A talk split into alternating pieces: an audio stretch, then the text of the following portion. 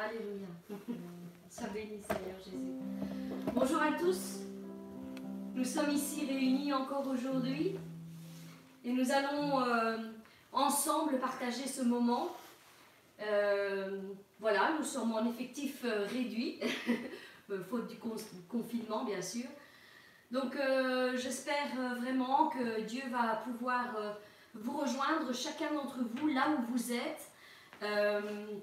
Nous avons peut-être quelques problèmes techniques, mais rien de très rien de très euh, grave. Donc nous allons faire avec les moyens que nous avons.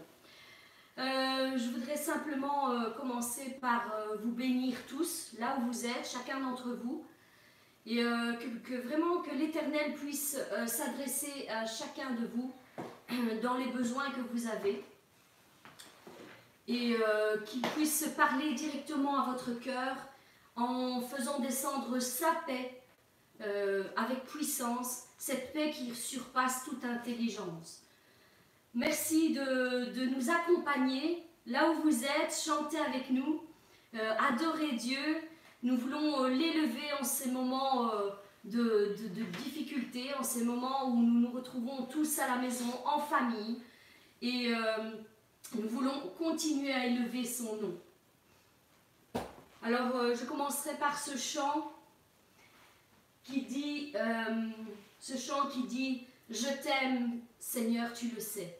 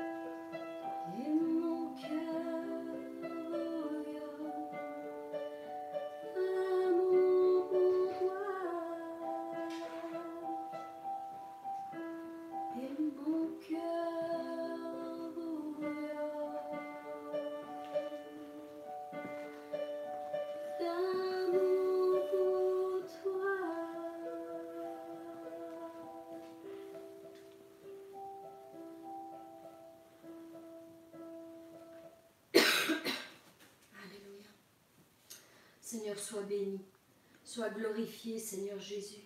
Seigneur, nous voulons encore nous mettre devant toi, Seigneur. Tu dis, Seigneur, dans ta parole, Seigneur, au psaume 46, que tu es pour nous un refuge et un appui.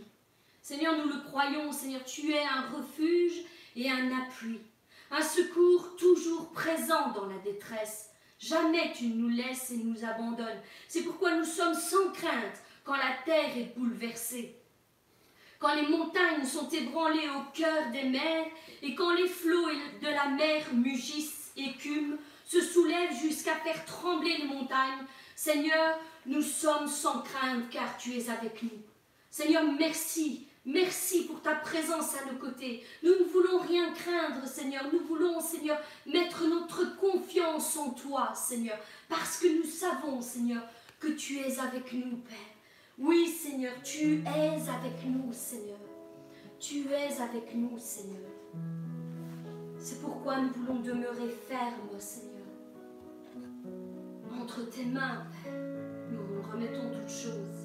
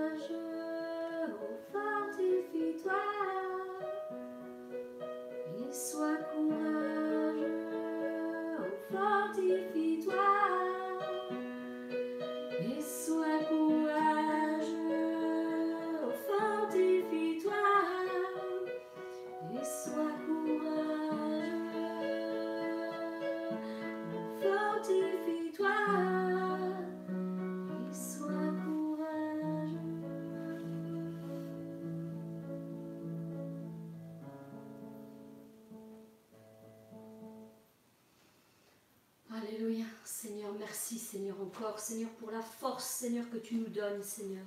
Merci, Seigneur, parce que nous pouvons ressentir, Seigneur, ta présence, Seigneur, à nos côtés, Seigneur. Merci, Seigneur, parce que tu nous fortifies, Seigneur, et tu nous donnes du courage. Tu nous dis, ne craignez point et ne soyez point effrayés devant eux, car l'Éternel, ton Dieu, marchera lui-même avec toi. Il ne te délaissera pas, il ne t'abandonnera pas. Oui, nous voulons faire comme Asa, qui invoqua l'Éternel son Dieu et dit, Éternel, toi seul peux venir en aide aux faibles comme aux forts, Seigneur. Aux faibles comme aux forts, Seigneur. Viens à notre aide, Seigneur éternel, notre Dieu, car c'est sur toi que nous nous appuyons, Seigneur. Non sur nos forces, Seigneur, non sur notre intelligence, Seigneur, mais sur toi, ô Dieu éternel. C'est vers toi que nous tournons les regards, Seigneur. C'est vers toi que nous tournons les regards, Seigneur. Et nous savons, Seigneur, comme le dit le psaume 23, Seigneur, que tu es notre berger, Seigneur, et que nous ne manquerons de rien, Seigneur. Pendant ces moments, Seigneur, de, de détresse, Seigneur, nous voulons nous appuyer sur ta parole. Seigneur, sur ta parole. Et déclarer nous aussi, l'Éternel est mon berger, et je ne manquerai de rien. Il me fait prendre du repos dans des pâturages verts. Il me dirige près des eaux paisibles et me redonne des forces. Il me conduit dans les sentiers de la justice à cause de son nom. Et même quand je marcherai dans la vallée de l'ombre de la mort, je ne redouterai aucun mal, car tu es avec moi, Seigneur Dieu. Oui, tu es avec moi. Ta conduite et ton appui voilà ce qui me réconforte, ô Éternel. Tu dresses une table devant moi, en face de mes adversaires, et tu verses une huile sur ma tête, qui tu fais déborder ma coupe. Oui, je le déclare, le bonheur et la grâce m'accompagneront tous les jours de ma vie, et je viendrai dans la maison de l'Éternel jusqu'à la fin de mes jours, jusqu'à la fin de mes jours. Et nous sommes ici, mes bien-aimés, rassemblés au nom de l'Éternel. Nous sommes dans la maison de l'Éternel. Chacun chez vous, vous êtes la maison de l'Éternel. Vous êtes des sacrificateurs et des sacrificatrices devant l'Éternel pour votre propre famille. Oui, que la puissance du Saint-Esprit puisse encore, Seigneur, descendre, Seigneur, chacun chez mes bien-aimés, Seigneur mon Dieu. Merci, Père, parce que nous ne voulons craindre aucun mal, Seigneur, car tu es avec nous. Oui, nous ne traversons pas seuls la vallée de l'ombre de la mort, Seigneur. Nous ne la traversons pas seuls, Seigneur, car tu es avec nous. Tu es notre refuge, tu es notre rocher, tu es notre appui, Seigneur éternel. Seigneur, merci pour ta présence à nos côtés. Merci car tu fais fuir toutes nos craintes et tu nous donnes la force et le courage pour aller de l'avant jour après jour, Père. Merci Seigneur Jésus.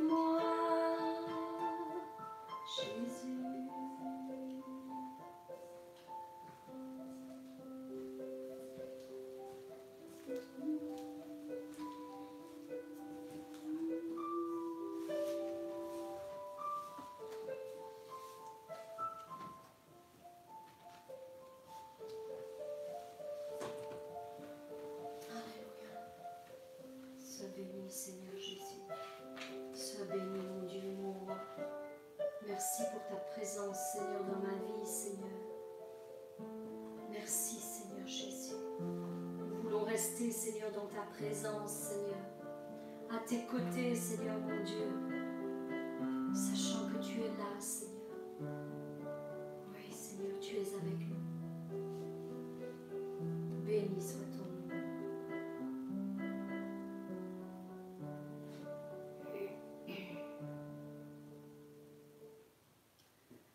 Alléluia. Voici la pensée A fait descendre dans mon cœur aujourd'hui. Je prie afin qu'elle puisse fortifier chacun d'entre vous. Parce qu'il y a des choses qui sont révélées, des choses importantes qui doivent être dites, afin qu'on puisse en prendre conscience. C'est une parole prophétique pour ta vie, mon frère, ma soeur. Reçois-la pour ta vie. Reçois cette parole de foi afin qu'elle produise un fruit pour la gloire de notre Seigneur. Cette parole est prononcée pour toi ce matin dans les lieux célestes. Et je prie afin qu'elle s'accomplisse et se matérialise dans ta vie à partir d'aujourd'hui. Oui, à partir d'aujourd'hui. Prends-la par la foi et vois combien le Seigneur est grand et bon avec toi. Voici ce que le Seigneur déclare. Ne pensez plus aux événements anciens. Ne cherchez plus à comprendre ce qui est vieux. Je vais faire une chose nouvelle qui est déjà en train de germer. Ne la remarquerez-vous pas? Je vais tracer un chemin en plein désert et mettre des fleurs dans les endroits arides. Voilà la parole que l'Éternel déclare. Mais bien aimés, je pense qu'une nouvelle saison s'ouvre devant nous. Une nouvelle saison vient de commencer. Effectivement, nous sommes le 22 mars et hier, nous étions le 21 mars, ce qui annonçait le printemps. Une nouvelle saison vient de commencer. Et c'est ce qui arrive maintenant. Oui, une nouvelle saison vient de commencer. Si nous prenons en considération ceci concrètement, cela veut dire que l'hiver vient de céder sa place à une autre saison. Cela veut dire que chaque saison s'annonce avec ses bienfaits et ses exigences, son style de vie et ses impositions. Je reconnais que la période dans laquelle nous sommes est une des plus difficiles que nous ayons jamais connues. C'est vrai. En effet, cette génération est habituée à vivre dans le confort, dans la paix au quotidien. Nous n'avons pas connu ni de crash boursier, ni de guerre, ni de famine, ni de bouleversement climatique exceptionnel ou catastrophique. euh, ni de pandémie à l'échelle mondiale comme celle qui est en train de nous toucher au jour d'aujourd'hui. C'est effectivement la première fois que nous subissons une telle, euh, une telle épreuve dans notre vie, dans notre génération. Nos grands-parents, peut-être euh, même nos parents, quand ils euh, étaient dans leur tendre enfance, gardent en mémoire de douloureux souvenirs d'une deuxième guerre mondiale qui les ont marqués à tout jamais. Et c'est avec une certaine émotion qu'ils nous racontent parfois leur vécu, leur passé, leurs émotions et leurs blessures de ces temps catastrophiques qu'ils n'auraient jamais souhaité revivre. Beaucoup d'entre nous les écoutions avec attention, mais nous étions loin de comprendre et de réaliser à quel point cela peut être une période terrible et à quel point ils ont souffert pour rester en vie. Toutes les restrictions qu'ils ont dû subir, le manque de nourriture, de besoins essentiels comme l'eau, la viande, le savon, le café peut-être, et encore bien d'autres. Ils avaient dû être restreints aussi dans leurs sorties, dans leurs voyages, dans leurs loisirs, peut-être même leurs visites auprès de leur famille. Tout a été chamboulé, stoppé, interdit du jour au lendemain.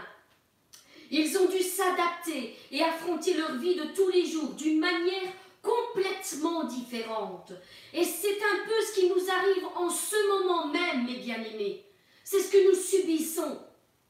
Bien que jusqu'ici nous étions épargnés par beaucoup de choses, nous n'avons jamais affronté une telle période. Nous devons le reconnaître, cette situation n'est pas facile. Elle n'est facile pour personne.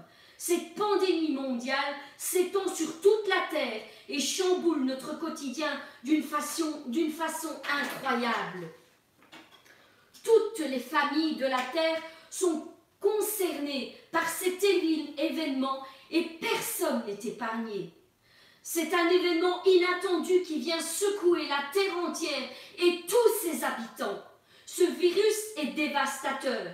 Il faut le reconnaître et beaucoup y laisseront leur vie et s'en iront prématurément. Nous sommes tous impuissants et inquiets pour nos familles, nos amis, nos proches, nos voisins, nos collègues.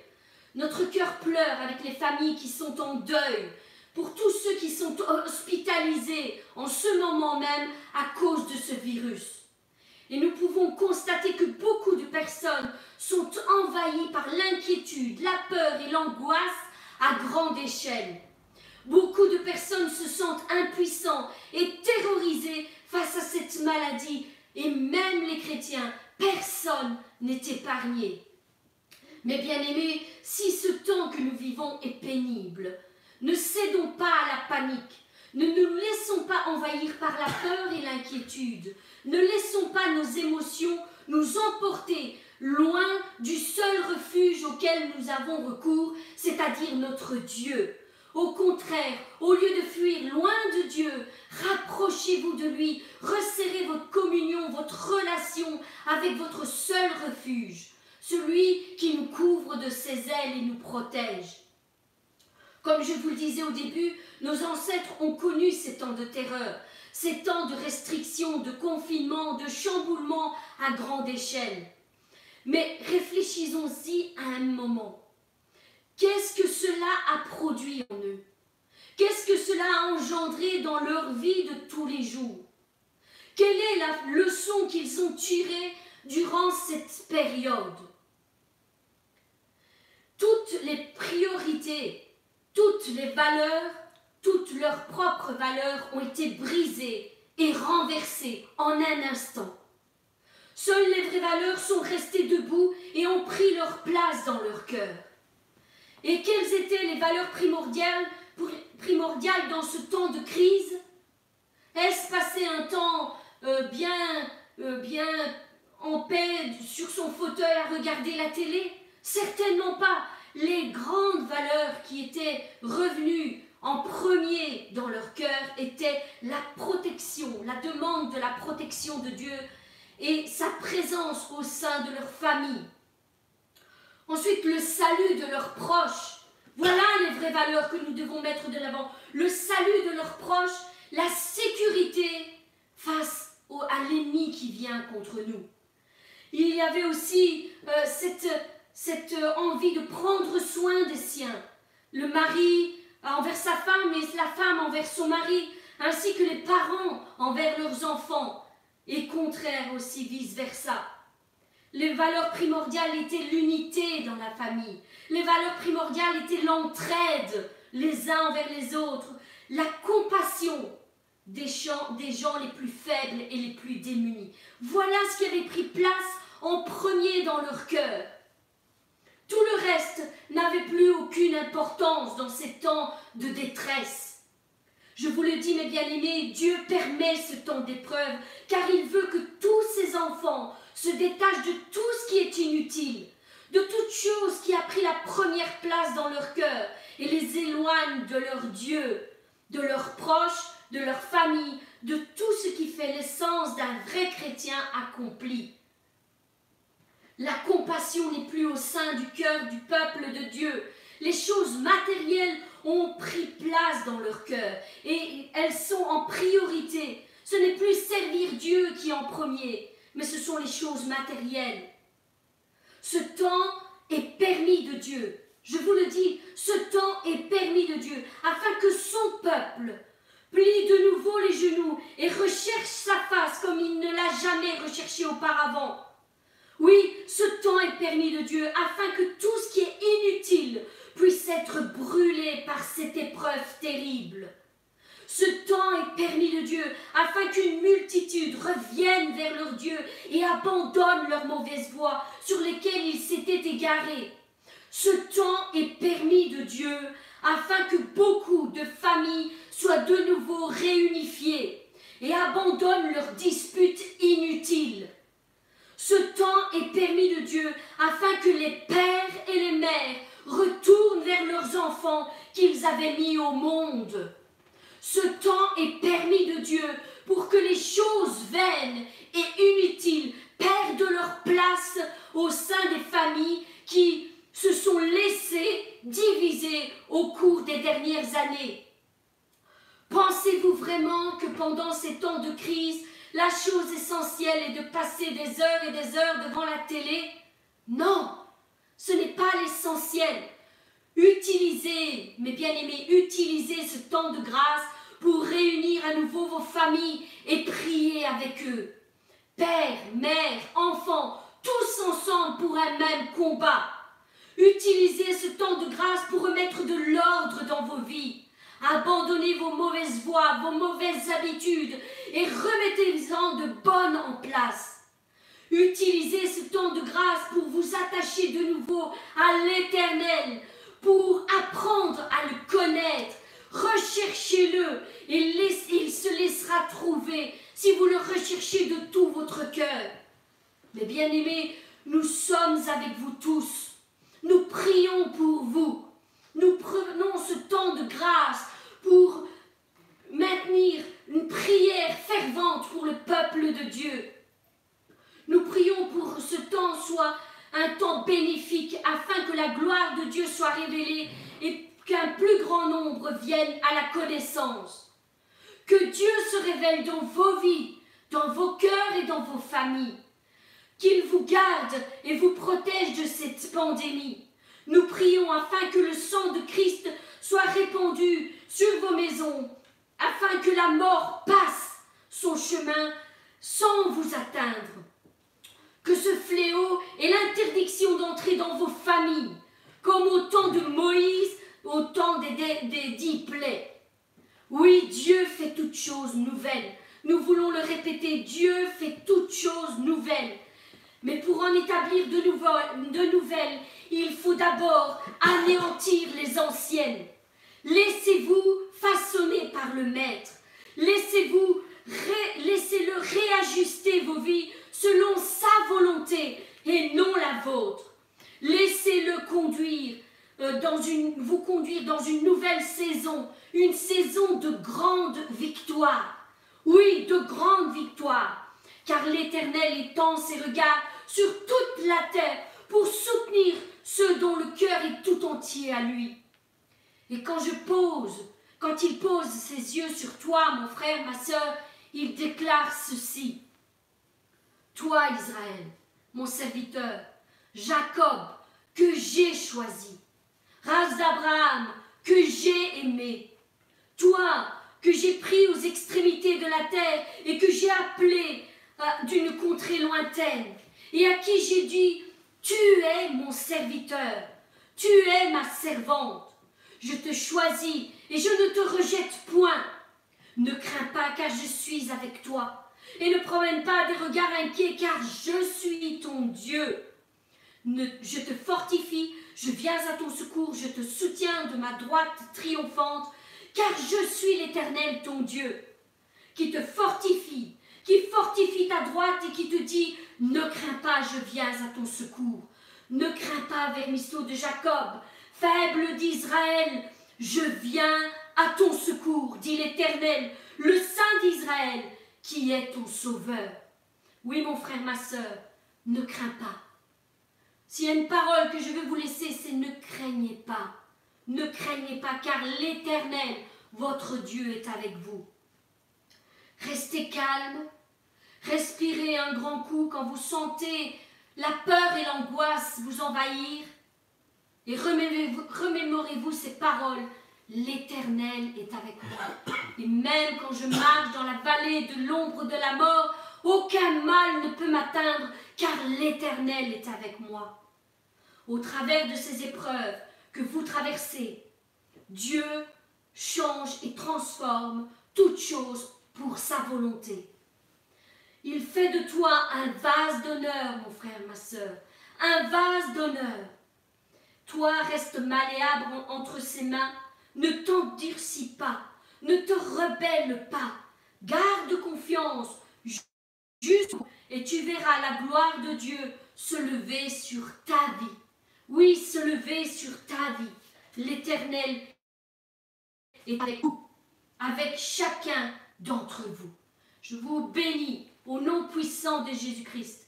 Et maintenant, nous allons laisser la parole au pasteur Salvatore, que vraiment Dieu puisse le remplir de sa grâce, de, puisse le oindre de son esprit, afin qu'il puisse relâcher cette parole qu'il a mis dans son cœur pour fortifier son peuple, pour le réconforter, pour le restaurer, pour le fortifier, afin qu'il ne lâche pas dans ces temps de détresse. Soyez bénis, mes bien-aimés. Amen.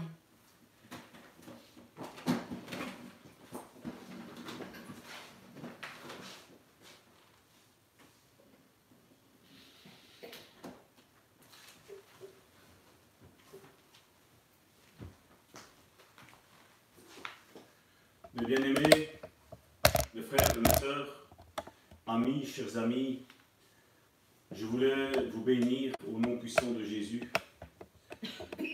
Euh, vous savez, pour ceux qui me connaissent, j'aime questionner la Bible. Ces temps-ci, nous avons vu ce fameux verset de 2 Chroniques, chapitre 7, verset 14. Je ne l'ai pas pris je crois que tout le monde le connaît, 2 Chroniques chapitre 7 verset 14 qui dit Si mon peuple, il dit Si mon peuple, sur lequel est invoqué mon nom. Dieu s'adresse à une catégorie de personnes et il les appelle si mon peuple. Il les appelle mon peuple, ceux sur lesquels il les a rachetés. Il dit si mon peuple, sur lequel est invoqué mon nom, prie. Et c'est vrai qu'il faudrait se poser la question, pourquoi Dieu dirait que le peuple, le peuple de Dieu doit prier? Quelque part, si Dieu, dans ce passage biblique-là, fait référence à ce que son peuple doive prier, c'est que le peuple de Dieu ne prie pas. Il est vrai que si après il est mis, sur lequel est invoqué mon nom, prie, s'humilie, le peuple de Dieu orgueilleux, et recherche ma face. Non pas, comme je le disais il n'y a pas si longtemps que ça, ne recherche pas ma main, mais ma face. Il dit alors je répondrai. Dieu donne trois catégories de choses que le peuple de Dieu ne fait pas. Il ne prie pas, il est orgueilleux et il ne recherche pas la face de Dieu. mais il prétend s'appeler être le peuple de Dieu. Et vous savez, à cause de ça, Dieu ne peut pas étendre sa main pour bénir. À cause de ça, il est vrai qu'aujourd'hui nous avons une somme de prédications aujourd'hui, où il n'y a besoin de rien faire, où euh, nous sommes sauvés par la grâce, et que voilà, reste assis, ne bouge plus. Non, je crois que Dieu nous appelle, dans ces temps-ci, comme Karim le disait, Dieu nous appelle à faire quelque chose, à, à changer notre mentalité, à arracher nos raisonnements, à, à démonter tous nos raisonnements que nous nous sommes forgés à cause de la religion. Nous sommes beaux en tant, en tant qu'évangéliques de dire que, voilà, nous, contrairement aux autres, nous n'adorons pas des statues, nous n'adorons pas un pasteur, nous n'adorons pas ici, nous n'adorons pas là. Mais comment faisons-nous? Comment est notre relation avec Dieu? Et à cause de ça, à cause de cette sale mentalité que nous avons tous euh, achetée, nous avons tous pris pour compte, mais il y a cet ennemi qu'on appelle la mort, qui peut venir frapper, qui peut venir faire du mal, non seulement à nous, mais à ceux qui, nous, ceux qui sont alentour de nous, à des églises aujourd'hui. Nous voyons combien d'églises sont en train de tomber. Et le, titre de ce message aujourd'hui est Vaincre la mort. Je ne saurais pas la faire tout en, une séance parce que je ne voudrais pas vous, vous bourrer le crâne avec, avec cela. J'aimerais condenser par plusieurs séries comment vaincre cet esprit de mort, cet esprit qui agit. Et vous savez, en ces temps que nous vivons, comme Karine le disait, la mort est au bout des lèvres de tout le monde. Coronavirus est, un, une sale pandémie qui aujourd'hui est répandue à travers le monde. Aujourd'hui, nous avons malheureusement même des chrétiens qui croient au complotisme, où on, on dit que voilà, c'est voulu et que les gens doivent mourir. Non. Croyez-moi bien, quand les choses ont été voulues, elles ont été cachées. Ils n'ont pas, euh, dépensé de l'argent pour chercher à, avoir un virus, un antivirus, pour contrecarrer ce plan. Oui, Dieu n'est pas l'auteur de cette pandémie. Peut-être le, diable, l'ennemi, l'ennemi de nos âmes, oui, peut-être. Mais je refuse qu'il y ait un complot. Et comme euh, vous l'avez vu dans, l'affichage que nous avons là, ici au sein du, du bon samaritain, c'est un des versets qui nous a été donné pour la vision et qui nous a été confirmé à maintes reprises. C'était celui-ci dans Ésaïe 60, à partir du verset 22. Il dit Le plus petit deviendra un millier, et le moindre une nation puissante. Il dit Le plus petit deviendra un millier, et le moindre une nation puissante. Moi, là-dedans, pour la vision que nous avons au sein du Bon Samaritain, c'est qu'on voit l'église maison-mère, et nous voyons les cellules de maison. Nous voyons aussi les églises que, que le bon samaritain ou d'autres églises pourront enfanter. Nous voyons qu'il y a deux catégories de personnes. Et au passage, je veux euh, euh, saluer nos frères et nos sœurs qui sont au Congo, qui sont en train de nous suivre, mais aussi vous tous qui êtes là sur la chaîne de Karine en train de nous suivre. Nous vous bénissons. Nous prions afin que vraiment cet esprit de mort passe au-dessus de votre famille, passe au-dessus de vous, passe au-dessus de votre église nous prions pour que cette pandémie soit vraiment et réellement éradiquée de la surface de la terre. Qu'elle ne soit vraiment qu'un vieux souvenir, un souvenir où nous pourrons raconter à nos enfants, à nos petits-enfants, en disant il y a eu sept ans, que nous ayons nous aussi notre histoire, raconter ce que nous faisions, et qu'à cause de cette pandémie, nous avons changé nos mentalités, nous, avons, nous nous sommes tournés vers la face de Dieu. Et, j'aimerais, il y a ce, passage qui est, qui est fort connu dans nos milieux chrétiens, qui se trouve dans Hébreu, Hébreu chapitre 2. Hébreu chapitre 2 du verset 14 au verset 15.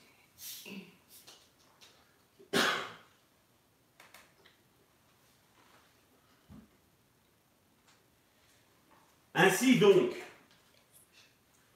puisque les enfants participe au sang et à la chair.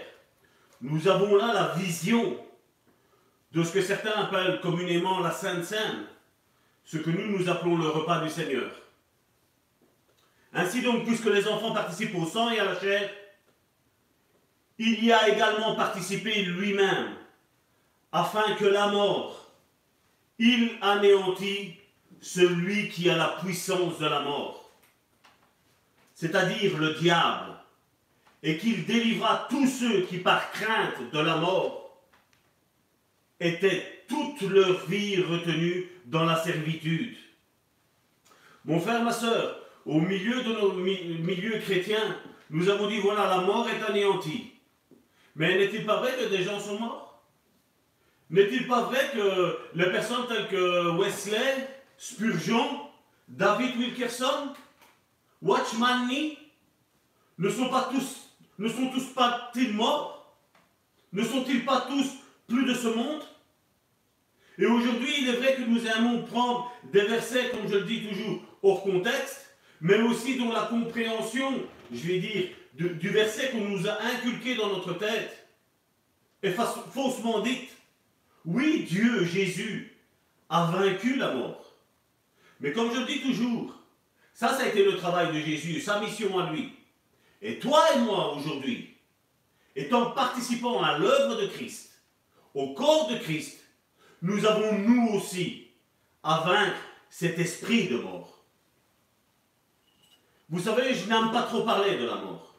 Mais malheureusement, c'est ce que l'esprit m'a mis en tête durant cette semaine-ci. D'ailleurs, si vous regardez le culte de la semaine dernière, dimanche dernier, j'ai parlé qu'on allait parler de la mort.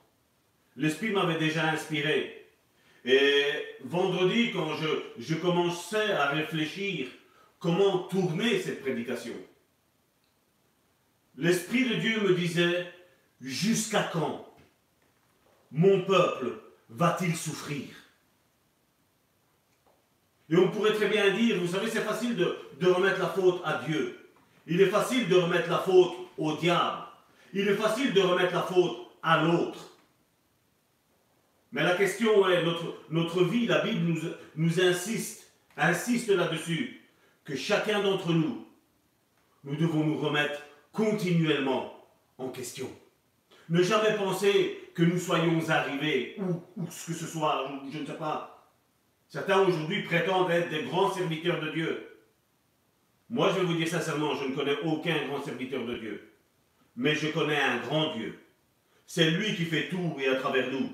Et aujourd'hui, 22 mars 2020, comme je disais, ce mot mort fait peur. Ce mot mort tétanise. Mais je voudrais vous dire un petit peu comment ça se fait que seulement aujourd'hui, ce mot mort tétanise les personnes. Parce que combien ont vécu la mort d'un mariage? Combien ont vécu la mort sentimentale, où ils n'ont plus d'affection pour quiconque? La mort d'un proche? La mort d'un ministère et de ses dons? Comment ça se fait que nous ne nous sommes pas tétanisés à ce moment-là, quand les choses nous sont tombées dessus La mort d'une prophétie sur ta vie, sur ma vie, Comment ça se fait que nous n'avons pas été tétanisés face à ça? Et comme je le dis, le diable aime se cacher. Le diable aime aujourd'hui parler avec quelqu'un qui est athée ou agnostique. Parler. Si on lui parle du diable, non, non, il n'existe pas. Mais vous et moi, nous savons qu'il est l'auteur de la destruction. Nous savons que c'est lui qui nous veut du mal. Et nous savons que c'est Dieu qui nous veut du bien. Et il est temps, il est grand temps, et je crois que ces moments sont, comme le disait Karine, ce sont des temps où nous allons rechercher encore plus la face de Dieu. Je ne prétendrai pas et je ne vous dirai pas combien de temps je, passe devant la face de Dieu. Mais je sais une chose, devant une telle situation, je veux faire encore plus. À la place de craindre, à la place de me plaindre, je veux rechercher la face de Dieu encore plus. Et mon frère, ma soeur, je t'invite à rechercher la face de Dieu encore plus parce qu'il est l'auteur de tous tes malheurs, le diable. Le diable est l'auteur de tous tes malheurs. Et le diable est cet auteur qui a tout détruit dans ta vie, mon frère, ma soeur. Ce n'est pas Dieu. Et certainement parce que certains t'ont dit, voilà, la mort a été engloutie. Mais je ne suis pas tout à fait d'accord avec ça. Je ne suis pas tout à fait d'accord, non pas avec ce qui est écrit, mais avec comme nous, nous le pensons. Comment nous, nous, nous l'avons interprété. Vous savez, il y a aussi des morts de projet. Combien ont entamé des choses et tout s'est arrêté. Le travail, des fiançailles. Combien de choses se sont arrêtées Derrière tout ça, mon frère, ma soeur, c'est un esprit de mort. C'est un esprit de mort qui agit. Et il est vrai qu'aujourd'hui, on ne veut pas trop parler de ce mot-là. C'est un mot qui fait peur. Mais c'est un mot qui tout compte fait. Dès que tu es né, c'est une chose certaine, c'est que tu vas mourir. Toi et moi, nous allons mourir. Si il y a cette génération que le Seigneur nous dit, même aujourd'hui, je suis étonné de voir que même le monde parle qu'il pourrait y avoir un retour de ce Jésus. Là, le temps nous est donné aujourd'hui pour pouvoir bien évangéliser. Et ces vidéos que nous sommes en train de faire, partagez-les au plus grand nombre. Parce que oui, cette prédication est un enseignement, mais elle est aussi une évangélisation pour ton frère, pour ta soeur, pour ton père, pour ta mère, pour ton oncle, pour ta tante, pour ton cousin, pour ta cousine, pour ton collègue, pour ton ami à l'école. Partage, parce qu'il y a cette mort qui agit. Et le titre de ce message est un message encourageant. Oui, on peut vaincre l'esprit de mort. Oui, mais il faut prier pour cela. Comment gère-t-on nos échecs? Sans Dieu, le diable a un pouvoir sur nos vies. Et quand je parle, euh, et je ne parle pas d'avoir Dieu comme certains le pensent aujourd'hui, je vais à l'église, je suis né de nouveau, je suis, euh, j'ai pris mon baptême, euh, oui, euh, j'aime Dieu. C'est pas ça. C'est pas ça avoir Dieu dans sa vie. Ce sont des choses qu'on doit avoir. Mais est-ce que, comme je dis, aller à l'église, c'est bien. Mais quel est le but que tu vas à l'église? Moi, pour moi, l'église est un centre de formation pour disciples. Et pas un centre, un musée, où on va, on s'assied. Oh, que c'est beau. Oh, la prédication. Oh, la louange. Oh, la prière. Non, Dieu veut faire quelque chose avec toi. Et quand tu prends la décision de rester assis dans une église et de ne rien faire, derrière tout ça, il y a aussi cet esprit de mort. Non, avoir une vie avec Dieu, c'est avoir une vie quotidienne, chaque instant. La Bible nous le dit. Ne dites pas demain nous ferons ci, nous ferons là. Mais que chacun dise, si Dieu le veut, nous le ferons. Si Dieu le veut, nous mangerons ça. C'est ce que la Bible nous enseigne. Vous savez, je connais un tas de chrétiens qui se disent œuvrant pour Dieu. Et j'ai été dans ce cas-là, moi-même, pour Dieu. Mais leurs œuvres démontrent qu'ils essayent de démontrer aux autres qu'ils servent Dieu, mais au contraire, ils se servent de Dieu. Oui, ils ne servent pas Dieu. Et le message d'aujourd'hui est que le diable tue des personnes encore aujourd'hui. Et ce, malgré que la mort a été vaincue à la croix. Jésus l'a vaincu, la mort à la croix. Qui pourrait me convaincre du contraire? Certains hommes de Dieu avaient une vision venant de Dieu, mais sont passés de l'autre côté sans avoir accompli ce pourquoi Dieu les appelait. À cause que l'ennemi, le diable, avait un droit sur leur vie. Certains me diront non, non, Salvatore. Non. Je voudrais vous dire, Adam, quel était le projet que Dieu avait fait pour lui? Adam, l'homme qui était sans péché, a été séduit lui aussi. Au travers de sa femme, mais le serpent s'est utilisé de sa femme pour que Adam ne rentre pas dans la mission que Dieu avait faite. Moïse devait rentrer dans la terre promise. Il n'y est pas rentré. Saül, le roi Saül, il a été choisi. Pourquoi il y a eu ce revirement de situation? Et certains me diront non, ça va quand Dieu fait un plan, c'est le plan de Dieu. Non Dieu nous donne le plan pour notre vie. Mais nous, nous devons accorder nos pas sur comment lui veut que nous marchions. Comme tantôt nous le chantions. C'était euh, Josué chapitre 1, verset 8. Si tu écoutes ma voix, si tu obéis à tout ce que je t'ai prescrit, la bénédiction sera là pour toi, mon frère, ma soeur. Et ne pense pas vivre comme aujourd'hui nous voyons aujourd'hui. Certains se lèvent aujourd'hui. Ah, ici maintenant, voilà, parce qu'il s'est passé ça, nous voyons l'esprit de mort là derrière agir. Voilà, Dieu veut que nous retournions dans les cellules de maison uniquement. Non, je ne suis pas d'accord. C'est l'esprit de mort qui est là. Je connais certaines personnes qui se sont retirées des églises, où on les a poussées vers la sortie. Tout ça pourquoi? Parce qu'ils ont fait des bêtises dans leur église. Et là maintenant, ils se sentent seuls, seuls au monde. Et ils sont en train de troubler. Je vois beaucoup, surtout nos, chers frères et nos chères sœurs euh, africains, africains, où on ne connaît pas la vie des personnes.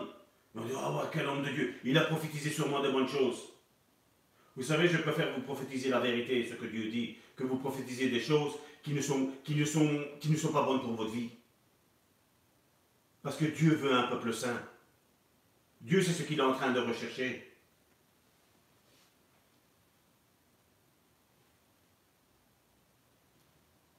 Le fait de combattre même ce message ici, en disant voilà, non, ça va tort.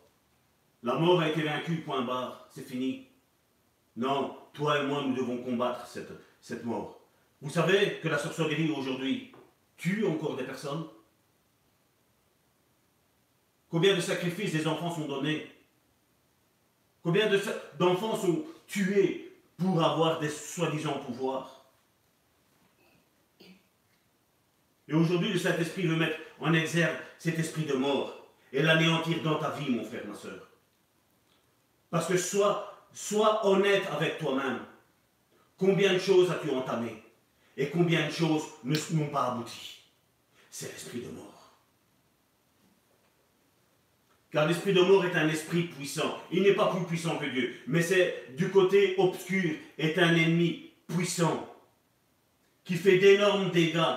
Il suffit, de voir, il suffit de voir comment il agit de nos jours dans toutes les couches de la société et même les religieux en sont victimes et n'en prennent pas garde.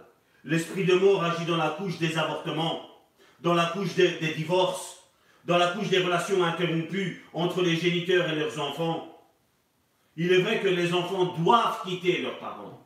Mais la Bible nous le dit dans Genèse chapitre 2 verset 24. À quel moment les enfants quittent leurs parents?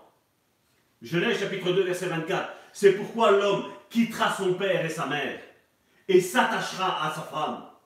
Il quitte le cocon familial que le père et la mère sont les chefs, entre guillemets, je vais dire plutôt les instructeurs pour après eux maintenant s'attacher à leur femme, leur unique femme, et se marier, et se mettre ensemble, et reconstruire ce qu'ils ont vu chez leurs parents. Et le diable, croyez-moi bien, quand il a un droit, il l'utilise. Nous le voyons aujourd'hui. Combien de ministères sont en train de tomber? Combien de soi-disant hommes de Dieu sont tombés dans l'adultère? Combien d'hommes de Dieu ont abandonné la course, ont abandonné leur ministère? C'est l'esprit de mort qui agit derrière tout ça. Mais il est vrai, pendant X temps, ils ont prêché que voilà, il n'y avait plus besoin de rien faire.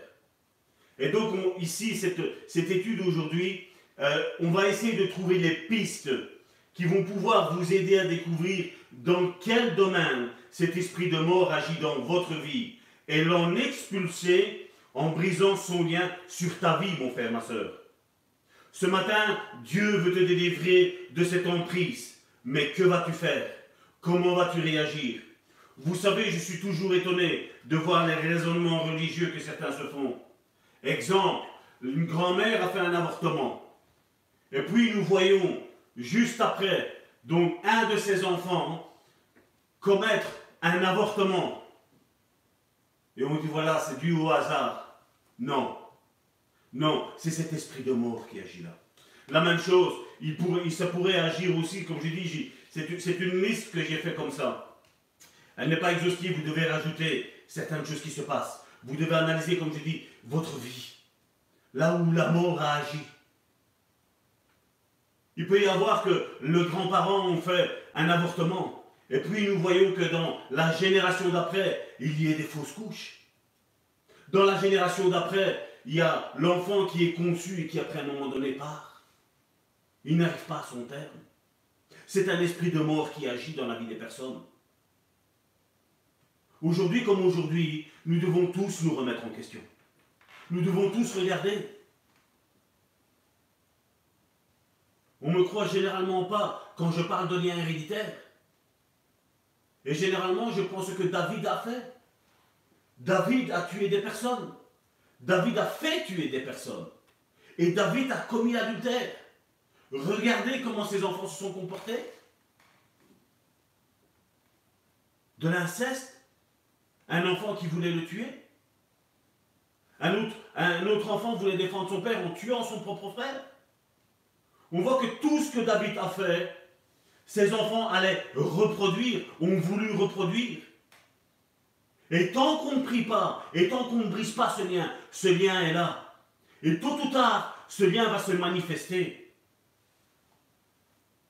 C'est un temps où nous devons nous remettre devant la face de Dieu et briser tous nos faux raisonnements. Et donc, si ce, si ce, lien n'est pas traité, il y aura toutes sortes de problèmes. Jusqu'à ce que la mort inopinée de la propre personne, un accident bizarre, une maladie bizarroïde, une mort sans explication. Vous savez, on est en contact avec des personnes qui, leurs grands-parents ont touché à la voyance. Et qu'est-ce que nous voyons? Ce sont ce sont les enfants qui tombent maladie sur maladie, maladie sur maladie. Je ne suis pas en train de dire que toute maladie est un esprit de mort. Loin de moi cette pensée. Mais quand il y a la sorcellerie, il y a des choses bizarres qui se passent dans la génération suivante. Et la Bible nous dit c'est jusqu'à 3-4 générations. Mon frère, ma soeur, vas-tu attendre que la mort te touche pour réagir? Ce sera trop tard. Ce sera trop tard. Là, c'est un moment de remise en question, de briser tous nos faux raisonnements, mes frères, mes soeurs, mes amis.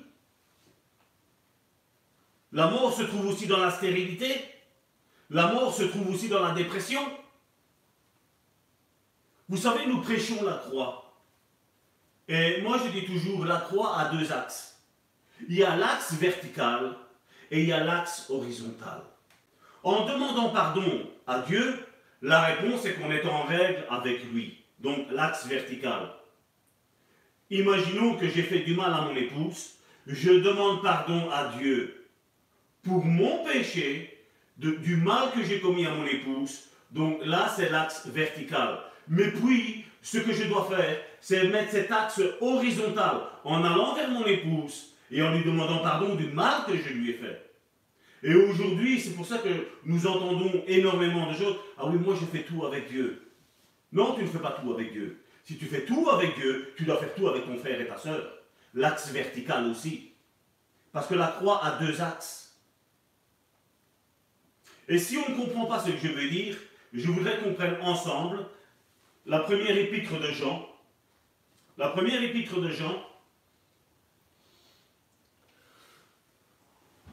au chapitre 4, du verset 20 à 21.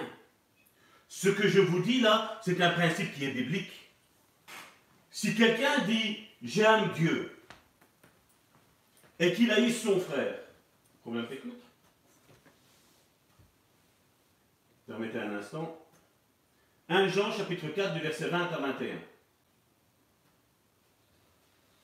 Si quelqu'un dit j'aime Dieu l'axe vertical, et qu'il haïsse son frère, l'axe horizontal. C'est un menteur, car celui qui n'aime pas son frère qu'il voit, comment peut-il aimer Dieu qu'il ne voit pas? Là, nous voyons qu'il y a l'axe vertical et l'axe horizontal. Et comme je dis, si je n'aime pas mon frère, l'axe horizontal, ben, il n'y aura pas d'axe vertical. Il n'y aura pas la croix dans ma vie. Parce qu'on parle beaucoup de christocentrique. Mais christocentrique, c'est la croix. Et c'est ce que nous prêchons. C'est une folie pour ceux qui périssent. Et même ceux qui sont en train peut-être d'écouter cette, cet audio aujourd'hui, cette vidéo aujourd'hui. Peut-être diront, mais Salvatore, tu disjonctes. Non, je ne disjoncte pas. Parce que la Bible est claire. Si quelqu'un dit j'aime Dieu et qu'il haïsse son frère, c'est un menteur. Car celui qui n'aime pas son frère qu'il voit, comment peut-il aimer Dieu qu'il ne voit pas? Et nous avons de lui ce commandement. Que celui qui aime Dieu, axe vertical, doit aussi aimer son frère, axe vertical. La croix a ces deux axes que nous devons appliquer dans tous les domaines de notre vie. Oui, je peux être guéri par Dieu, par mais oui, je peux être guéri par mes frères et mes sœurs, l'axe horizontal et vertical. Il y a les deux qui agissent. Et la même chose, oui, je crois en l'église maison-mère, l'axe vertical, mais je crois aussi dans les cellules de maison. Oui, Dieu peut guérir lui-même, mais Dieu peut guérir à travers un frère ou une sœur. Pas nécessairement un ministère. Et pour revenir à ce que je disais tantôt, on me dit, ouais, Salvatore, la mort a été vaincue. Moi, je voudrais que nous prenions tous ensemble. 1 Corinthiens, chapitre 15, verset 26. 1 Corinthiens, chapitre 15, verset 26. Le dernier ennemi qui sera détruit, c'est mis quoi? C'est la mort. 1 Corinthiens chapitre 15 verset 26. Le dernier ennemi qui sera détruit, c'est la mort. Mais aujourd'hui, l'Église dit, regardez, 1 Corinthiens chapitre 15 du verset 55 à 56. Ô mort, où est ta victoire? Où est ton aiguillon? L'aiguillon de la mort, c'est le péché. L'aiguillon de la mort, c'est le péché. Et combien aujourd'hui sont en train de vivre une vie de péché? Et sont en train de dire non, l'amour est vaincu. L'aiguillon de la mort, c'est le péché. Et la puissance du péché, c'est la loi. Ou encore, regardez ce qu'il est dit juste avant. Pour vous prouver que la mort a encore un accès, malgré que Jésus a gagné ce combat à la croix. 1 Corinthiens chapitre 15, verset 54. Lorsque ce corps corruptible, celui que nous avons toi et moi, aura revêtu l'incorruptibilité, quand est-ce que c'est ça? C'est quand le Seigneur va venir nous rechercher ou quand quelqu'un va passer par la mort. Et que ce corps mortel aura vécu l'immortalité, alors s'accomplira la parole qui est écrite. La mort a été engloutie dans la victoire. Regardez cette fin. La mort a été engloutie dans la victoire. Jésus a vaincu la mort. Il a gagné, il a eu sa victoire. C'est ce dernier passage ici. La victoire. Et il dit qu'en nous maintenant, nous en tant que frères et sœurs, en tant que disciples de Jésus, nous aurons revêtu ce corps immortel. Nous serons glorieux comme notre Seigneur est glorieux. Alors, il dit, cette parole va être mise, la mort a été engloutie dans la victoire. Oui, Jésus a vaincu la mort à la croix. Mais maintenant, toi et moi, nous devons vaincre aussi cette mort. Et ce n'est pas en restant à l'église, en écoutant un sermon ou en écoutant cette prédication que la mort va être vaincue dans ta vie. Il y a une prière, il y a une décision à prendre aujourd'hui, à dire Seigneur, mes raisonnements, je mets tout de côté et je m'en je remets à toi. Pas à moi, à lui. 2 Timothée, chapitre 1, verset 10. Et qui a été manifesté maintenant par l'apparition de notre Sauveur Jésus-Christ qui a détruit la mort et a mis en évidence la vie et l'immortalité par l'évangile. Là maintenant, en acceptant le Seigneur dans notre vie et en nous débarrassant de ce lien de l'esprit de mort qui agit dans nos vies, de ce que nos ancêtres ont fait, là seulement nous avons cette vie et nous n'avons plus la mort. Et là nous n'avons plus la, mortalité, mais nous avons l'immortalité par l'évangile. Oui, Jésus a vaincu la mort, mais maintenant, toi et moi, nous devons la vaincre dans nos vies. À la fin de cette réunion, je prierai pour vous, afin que cette mort soit vaincue dans ta vie, mon frère, ma soeur. Mais si tu ne crois pas à la prédication que je suis en train de te faire, il est inutile que tu m'assistes dans la prière. Parce que, comme Jésus le disait, qu'il te soit fait selon ta foi. Nous devons mettre la foi, dire voilà, oui, cet enseignement vient de la part de Dieu. Cet enseignement ne vient pas de Salvatore. Non, cet enseignement vient de la part de Dieu. Je le prends comme il est dit et je vais prier, je vais me mettre en accord afin que l'esprit de mort qui est sur ma vie soit complètement anéanti dans ma vie et que je commence à prospérer et que je commence à guérir, que je commence à être délivré de cet esprit de mort. Aujourd'hui, le peuple de Dieu veut la facilité. C'est plus prie pour moi. Et, si, et je dois avoir un fruit dans ta prière, mon frère, mon frère, ma soeur. Mais Dieu veut voir aussi ton fruit, mon frère, ma soeur. Oui, je peux prier pour toi, mais toi, tu as une décision aujourd'hui à prendre. Cet esprit de mort est en train de planer partout. Et je ne suis pas trop d'accord, même si ça peut être similaire avec ce que le peuple d'Israël a vécu à la Pâque, parce que le peuple, le peuple d'Israël était mis à part à ce moment-là. L'esprit de mort ne le touchait pas. Ils avaient ce sang à mettre sur leur linteau. Nous, aujourd'hui, et nous le voyons, nous avons des frères et des sœurs qui sont décédés aujourd'hui. Nous avons d'excellents enseignants qui sont décédés aujourd'hui. Certains, aujourd'hui, je sais, tous ces détracteurs pourraient dire Ah ouais, mais c'est que peut-être ils n'avaient pas une vie en règle. Moi, je ne suis pas là pour juger. Moi, je ne suis pas là pour juger. Moi, pour moi, ils avaient une vie selon le cœur de Dieu. Mais si la vie en a décidé ainsi, la vie en a décidé ainsi. Oui, je n'aime pas annoncer cet évangile à l'eau de rose. Parce qu'au final, quand je serai devant mon Dieu, j'aurai des comptes à rendre. Je ne veux pas t'induire en erreur. Mais ce que j'ai compris de l'évangile, je veux vous le donner gratuitement.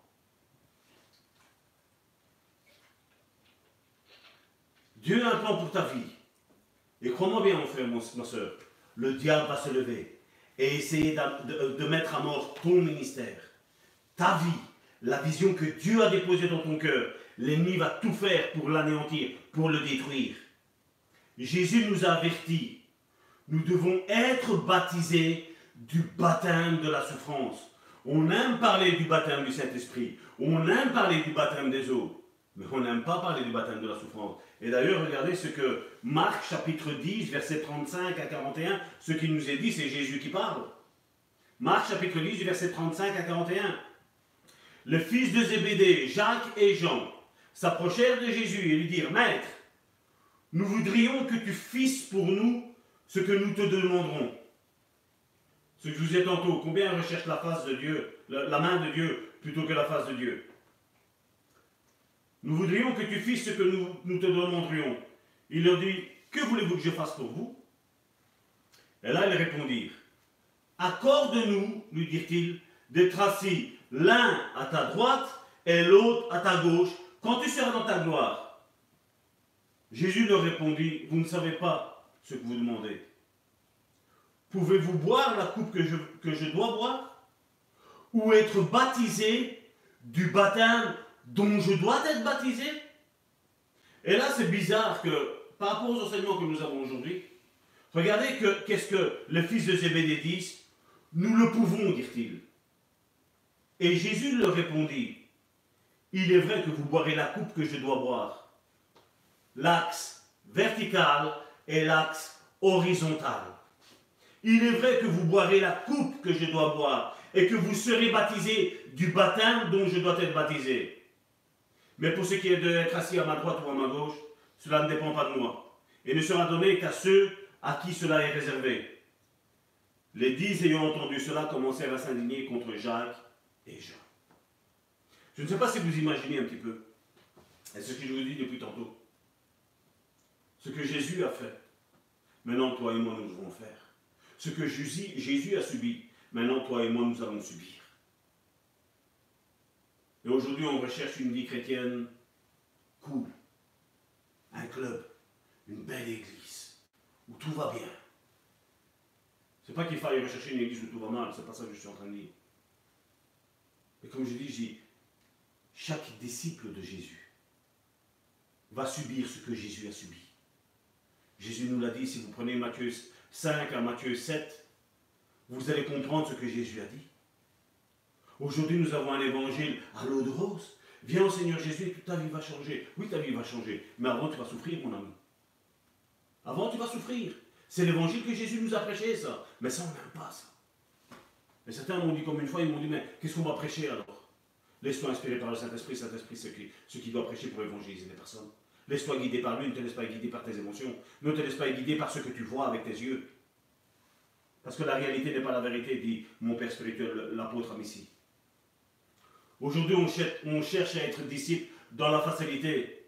Mais Jésus n'a jamais dit ça. Au contraire. Dans le milieu, on parle beaucoup de baptême, mais jamais du baptême qui dérange, celui de la souffrance. Toi et moi, nous sommes appelés à souffrir. Et moi, je ne suis pas ici pour attirer une foule à ma suite, mais attirer la foule à Dieu, à dire le véritable évangile de Dieu. Peut-être qu'aujourd'hui, tu as marché en tâtonnant, mais là, tu n'es plus en tâtonnant. Maintenant, tu sais ce que je t'annonce. Tu entends, il faut briser cette entité et marcher avec des personnes qui marchent dans la vérité, et plus avec des personnes qui sont ignorantes ou inconscientes. Marche avec des personnes qui savent ces choses spirituelles-là. J'en connais tellement qui savent et puis qui ne font rien. J'aime mon club du dimanche. Oh, le pasteur est si gentil. Le... Mais au final, tu n'iras pas au paradis. Si ton pasteur est gentil, Mais, mais seulement si tu marches dans la vérité avec l'évangile, là oui, tu peux t'accorder avec lui. Nous ne sommes pas là pour être des tortionnaires. Nous ne sommes pas appelés à être des tortionnaires. Mais nous sommes appelés à nous aimer les uns les autres. Mais nous sommes appelés à nous dire la vérité les uns les autres. Parce que notre Père n'est pas le Père du mensonge. Notre Père est le Père de la vérité. En lui, il n'y a aucune variation d'ombre dans, dans sa vie à lui. L'évangile que je prêche est l'évangile de la puissance du royaume de Dieu, qui est manifesté par Dieu au travers de chacun de ses enfants. Et personne n'est exclu. Vous savez combien de personnes vont à l'église et sont morts spirituellement? Il suffit que tu rentres dans une église, que tu vois une personne âgée et demande-lui qu'est-ce qu'il a fait pour le, pour le Seigneur jusqu'à là. Demande-lui quel a été son ministère. Demande-lui qu'est-ce qu'il a fait. Tu vas voir en face de toi une personne qui est morte spirituellement parce qu'ils ont pensé qu'il fallait juste s'asseoir dans une église. Comme je dis, on est soumis aux autorités que Dieu a imposées dans l'église. Parce que ça aussi, aujourd'hui, nous le voyons bien. Nous n'aimons pas la soumission. Nous n'aimons pas la soumission. Nous voyons aujourd'hui nos autorités nous demandent de ne pas nous réunir. Non, moi je vais me réunir. Et euh, il y a un groupe de 15 personnes en Amérique qui ont tous chopé le coronavirus, ils sont tous en train de mourir là. Ils sont quasi en phase terminale. N'avaient-ils pas la foi? Ben oui, ils ont proclamé que voilà, à eux ça ne toucherait pas. Ben ça leur a touché. C'est pas la foi de la Bible. Parce que Dieu nous demande d'être soumis ici en bas. Nous l'avons vu la semaine dernière.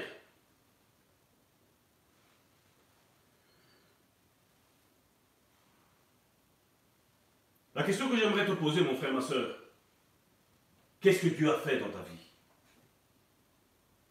Qu'est-ce que Dieu a changé dans ta vie, mon frère, ma soeur Quel est ton témoignage? Quelle est ton histoire? Et puis, qu'as-tu fait pour autrui?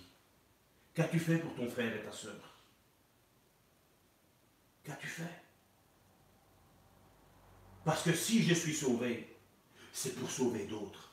J'ai l'axe vertical et j'ai l'axe horizontal. Je dois sauver les autres.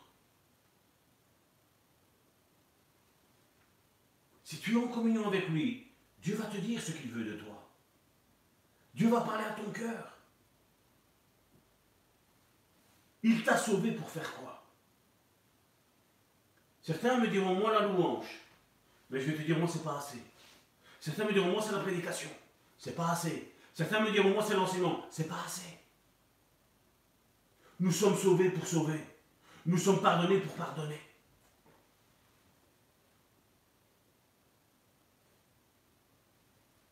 Regardez ce que Dieu nous dit dans Deutéronome chapitre 30 du verset 19 à 20. Deutéronome chapitre 30 du verset 19 à 20. J'en prends aujourd'hui à témoin contre vous le ciel et la terre. Et Dieu dit, j'ai mis, donc lui a mis devant toi, devant moi, j'ai mis devant toi la vie, la vie et la mort, la bénédiction et la malédiction. Et il dit, choisis. Tu as ta part à faire, mon frère, ma soeur. Choisis la vie afin que tu vives, toi et ta postérité, pour aimer l'Éternel, ton Dieu, pour obéir à sa voix et pour t'attacher à lui. Car de cela dépend ta vie et la prolongation de, tes jours. Et c'est ainsi que tu pourras demeurer dans le pays que l'Éternel a juré de donner à tes, à tes pères, Abraham, Isaac et Jacob on voit que Dieu place devant nous la mort d'un côté, la vie de l'autre. Et Dieu nous conseille de marcher dans la vie. Donc nous voyons que nous avons notre responsabilité de marcher dans la vie, dans le cheminement, dans la parole, dans, la vision que Dieu a tracée pour ta vie. Mais de l'autre côté, si j'engage mes pas vers la mort, il n'y aura plus la vie, il y aura la mort.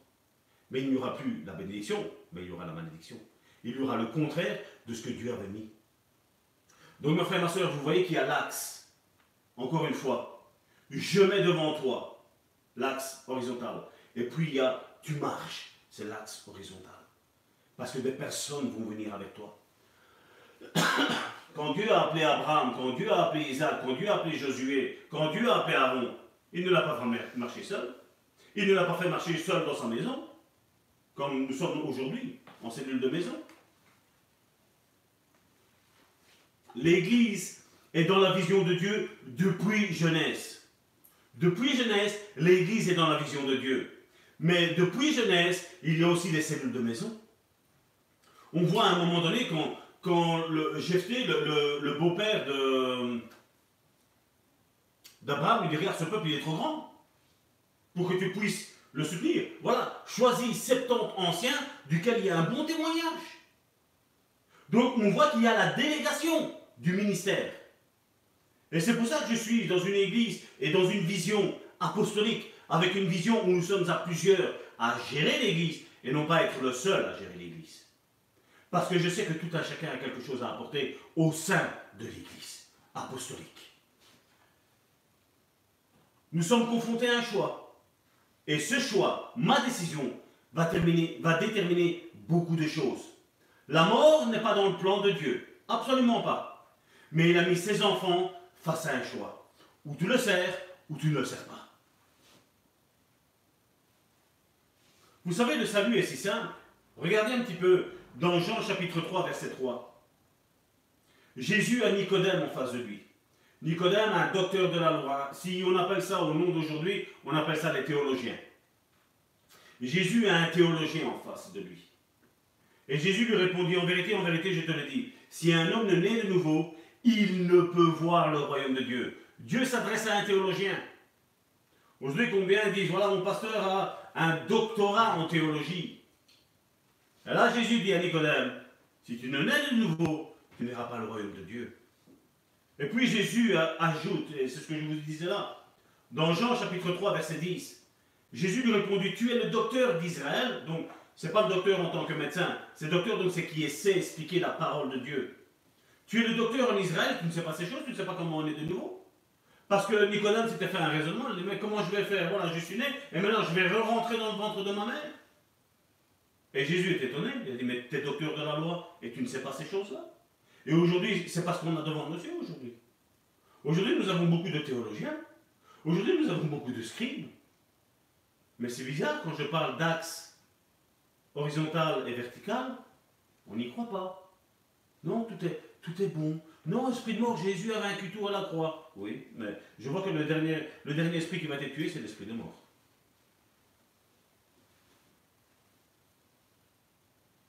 Vous savez, ce Nicodème connaissait l'hébreu, connaissait le grec. Il connaissait les coutumes juives. Il connaissait l'historique juif. Il connaissait tout ça. Et Jésus lui dit, si tu te nais pas de nouveau, tu ne verras pas le royaume de Dieu. Et c'est ce que euh, Jésus nous dit dans Jean chapitre 3, verset 5. Jésus répondit, en vérité, en vérité, je te le dis, si un homme naît d'eau et d'esprit, il ne peut entrer dans le royaume de Dieu. Quelque part, Nicodème était quelqu'un qui a la clé et la réponse à tout, mais tu n'as pas la bonne clé. Tu n'as pas la clé du royaume de Dieu, Jésus est en train de lui dire. Tu as la clé de la religion. Et Dieu lui dit, jette cette clé et prends la clé que je vais te donner. Mon frère, ma soeur, la question que j'aimerais te poser aujourd'hui, si tu meurs aujourd'hui, tu vas où avec certitude? Ne réponds pas pour satisfaire tes émotions. Réponds avec certitude. Le péché t'a coupé de Dieu avant ta conversion et te coupe encore aujourd'hui après ce que tu appelles conversion. Jésus dit, j'ai mis devant toi la vie et la mort choisie. Oui, beaucoup d'autres personnes, malheureusement, choisissent la mort. La mort veut voler les bénédictions que Dieu t'a promis, que Dieu t'a données aussi. Alors, quel est ton choix? Vous savez, comment voir si une église est dans la vision de Dieu? Il suffit de s'asseoir et de regarder. Quand tu vois une église où tu ne vois que des divorces, à l'exemple, dans cette église-là, je crois que l'esprit de mort est bien assis. Quand tu vois une église où il y a de l'adultère, je crois que cette église est morte aussi. Quand tu vois une église où il y a du mensonge, je crois que cette église est morte elle n'accomplit pas la volonté de Dieu. Oui, si tu si t'attaches à une église où l'esprit de divorce et dedans ou d'adultère règne, tu veux quoi? Que tu vas être épargné? Si je travaille dans la mine et tu viens me voir dans la mine, même quand tu travailles, le fait d'être en contact avec moi, la poussière de la mine va s'attacher sur toi. Et c'est ce qui nous est dit dans le psaume chapitre 1 verset 5. C'est pourquoi les méchants ne résistent pas au jour du jugement, ni les pécheurs dans l'assemblée des justes. Je voudrais vous laisser méditer ce passage-là attentivement. Ni le pécheur dans l'assemblée des justes. Quand une église est juste, les justes y vont. Mais quand une église n'est pas juste, ceux qui ne sont pas justes iront dans cette église-là. On pourra se soulager la conscience. Le problème, c'est qu'après, l'esprit de mort va frapper. Soit c'est le temps que Dieu a décidé, mais après, où vas-tu passer ton éternité? Si tu choisis la vie, tu resteras avec des personnes qui ont la vie en eux. Mais si tu choisis la mort, tu resteras avec des personnes qui ont la mort en eux. Quand j'étais plus jeune, j'avais peur de mourir. Et lorsqu'une bagarre éclatait, eh bien ce sentiment, je me disais, euh, sans connaître la, délivrance, je me disais, voilà, il y a une bagarre, il y a un danger. C'était comme dans le, dans le, monde animal. Et c'est pour ça que j'ai compris ce que l'apôtre Paul voulait dire, que l'homme animal ne reçoit pas les choses de l'esprit. Quand il y avait une bagarre qui éclatait, pour moi, il y avait à la clé, il y avait la mort. Et donc, si je perdais, il y avait la mort qui était là. Et donc, quand j'étais violent comme ça, ben, ça montait. Ça, ça commençait à jaillir. Et là, ben, il fallait frapper, frapper, frapper, frapper, frapper, frapper, pour que l'autre tombe. C'était quoi, à votre avis? C'était l'esprit de mort qui était dans ma famille qui, qui passait. Qui passait. Oui, j'arrive à le contenir. Parce qu'il est vrai, comme la Bible dit, qu'aucune tentation nous est survenue qui est au-delà de nos forces. Oui, je savais contenir. À un moment donné, il fallait que j'arrête mais si je continuais dans cette mentalité, dans cet esprit, ben c'est normal que la mort allait arriver. C'était mon ancienne vie, ça.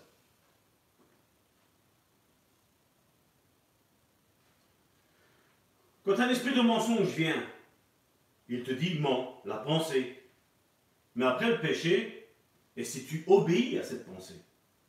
Et c'est ça qui met une séparation entre toi et Dieu. Martin Luther l'a dit. On ne peut pas empêcher les oiseaux de voler, mais on peut leur empêcher de faire le nid sur notre tête. C'est au travers de ces pensées-là. La pensée peut te traverser de mentir, de voler, de, de... Là, tu ne pêches pas. Mais quand tu as accompli l'acte, là, tu pêches. Et là, l'ennemi, tu ne peux pas dire c'est le diable qui m'a fait pécher. Non, tu as péché, tu as obéi. Et d'ailleurs, regardez ce que je vous disais. Ésaïe 59, verset 2. Je vais le lire premièrement dans la version 8 secondes. Ésaïe 59, verset 2. Mais ce sont vos crimes qui mettent une séparation entre vous et votre Dieu.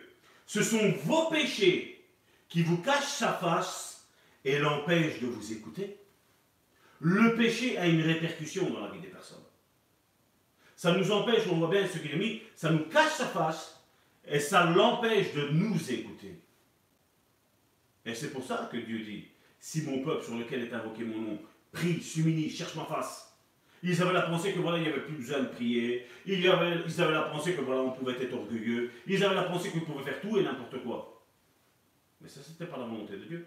Ce n'était pas la pensée de Dieu. Regardez ce que la Bible du Sommeur nous dit. Ce sont vos fautes qui vous séparent de votre Dieu. C'est à cause de vos péchés qui s'est détourné loin de vous pour ne plus vous entendre. Car vos mains sont souillées de sang et vos doigts de péché. Vos lèvres disent des mensonges. Votre langue susurre des paroles perfides. Comme je disais, Jésus a vaincu le péché. Nous sommes, avec lui, nous sommes en règle. Mais maintenant, il faut que je sois en règle avec mon frère et avec ma soeur. Avec mon voisin, avec mes collègues. Vous savez qu'il y a des captifs qui sont libres Et Ça fait bizarre d'entendre des captifs qui sont libres. C'est vrai, hein? Regardez, Jésus a dit, Jean chapitre 8, verset 36, Si donc le Fils vous affranchit, vous serez réellement libres. Ils sont libres parce que Dieu les a pardonnés ils sont libres de bouger, ils font ce qu'ils veulent, mais ils sont prisonniers dans leurs pensées. Et donc d'où ils sont libres, mais captifs? et combien sont libres et captifs? Et Jésus nous dit aujourd'hui, si le Fils de l'homme vous vous affranchit, vous serez réellement libre. Ils sont constamment en train de reproduire les envies de leur âme irrégénérée.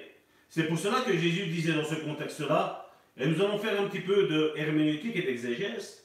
Donc pour tous les théologiens qui nous suivent, l'herméneutique, euh, c'est-à-dire en deux mots, c'est la théorie de la lecture, de l'explication de l'interprétation des textes. Et l'exégèse biblique, c'est une exégèse en grec qui, veut, euh, qui est exégis, qui veut dire mener hors de, c'est-à-dire une étude approfondie et critique d'un texte appliqué à la Bible.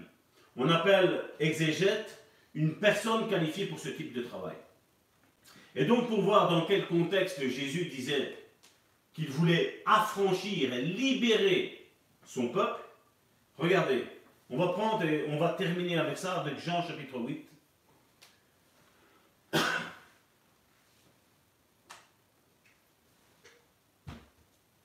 Jésus se rendit à la montagne des Oliviers. Mais dès le matin, il alla de nouveau dans le temple. Et tout le peuple vint à lui. S'étant assis, il les enseigna. J'aimerais que vous vous immergiez dans ce passage biblique-là.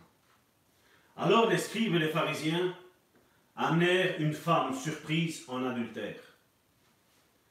Et la plaçant au milieu du peuple, ils dirent à Jésus, Maître, cette femme a été surprise en flagrant délit d'adultère.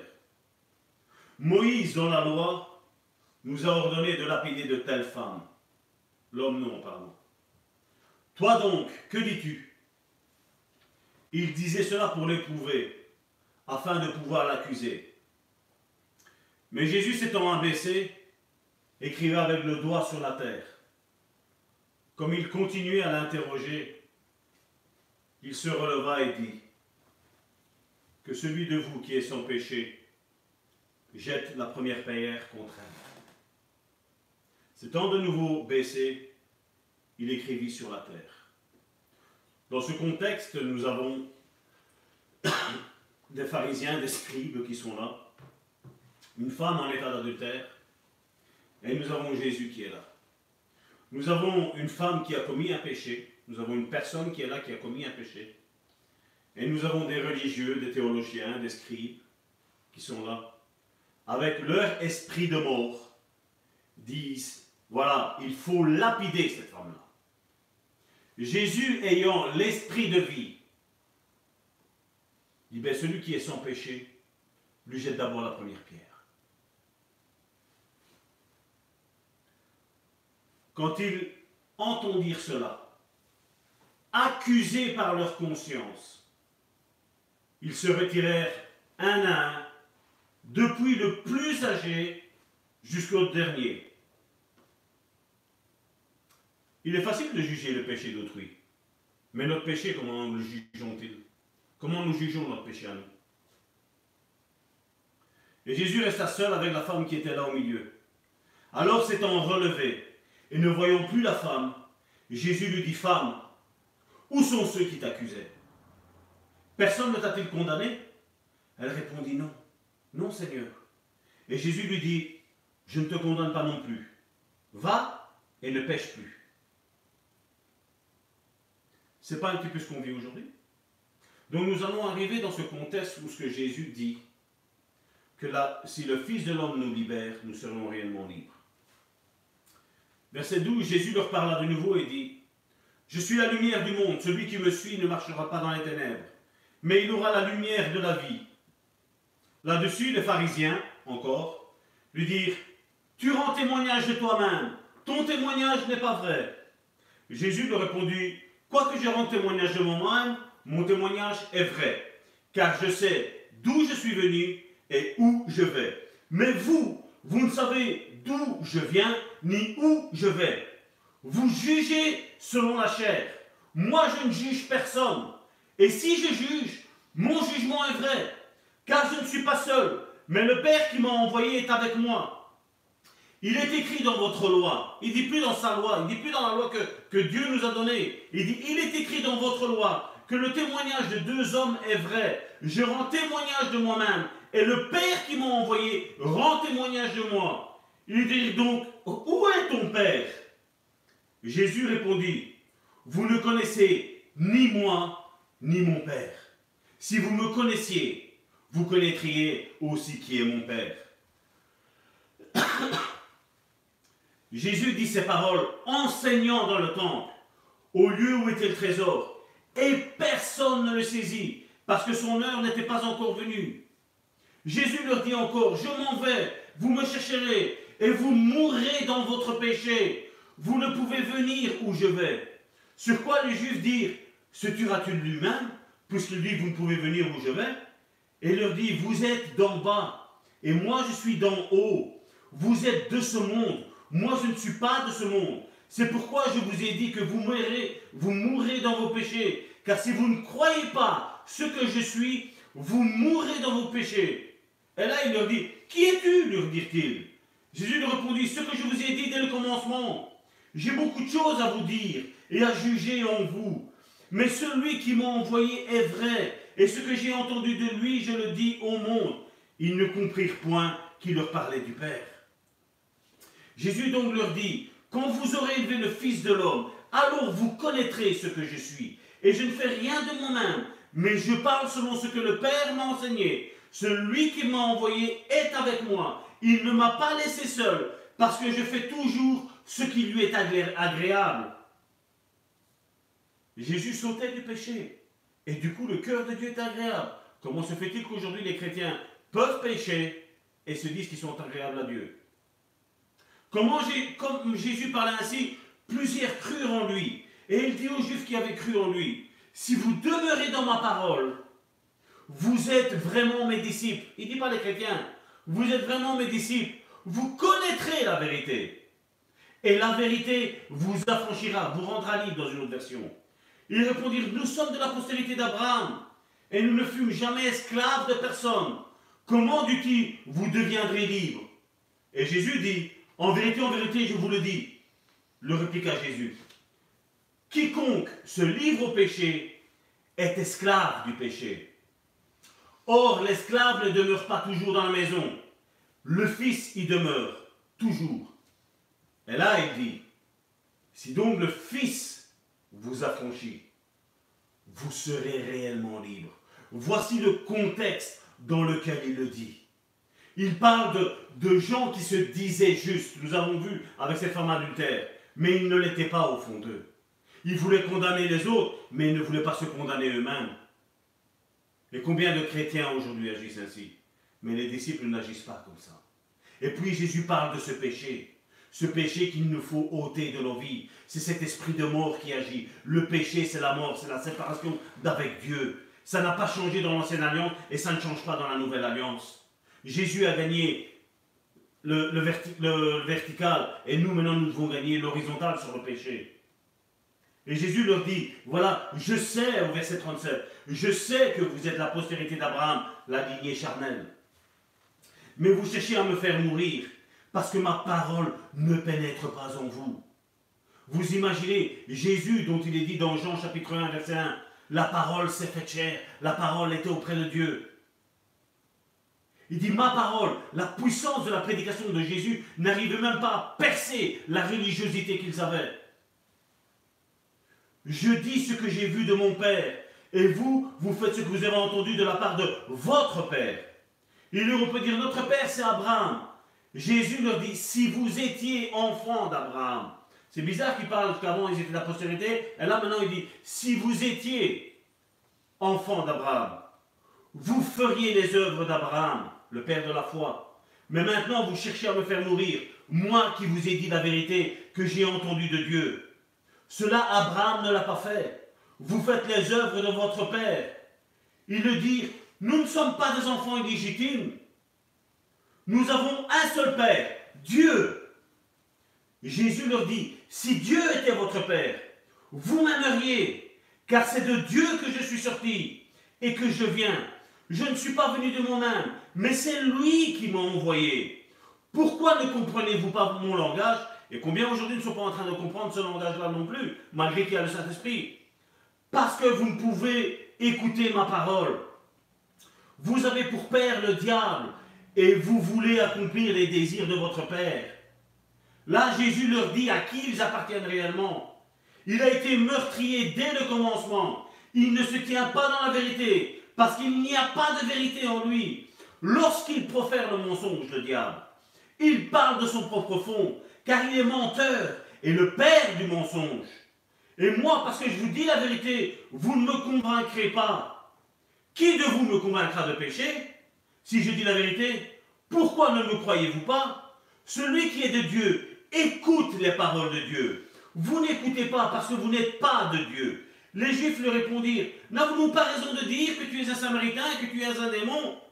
Jésus répliqua, je n'ai point de démon, mais j'honore mon Père, et vous m'outragez. Je ne cherche pas ma gloire, il y en a un qui la cherche et qui juge.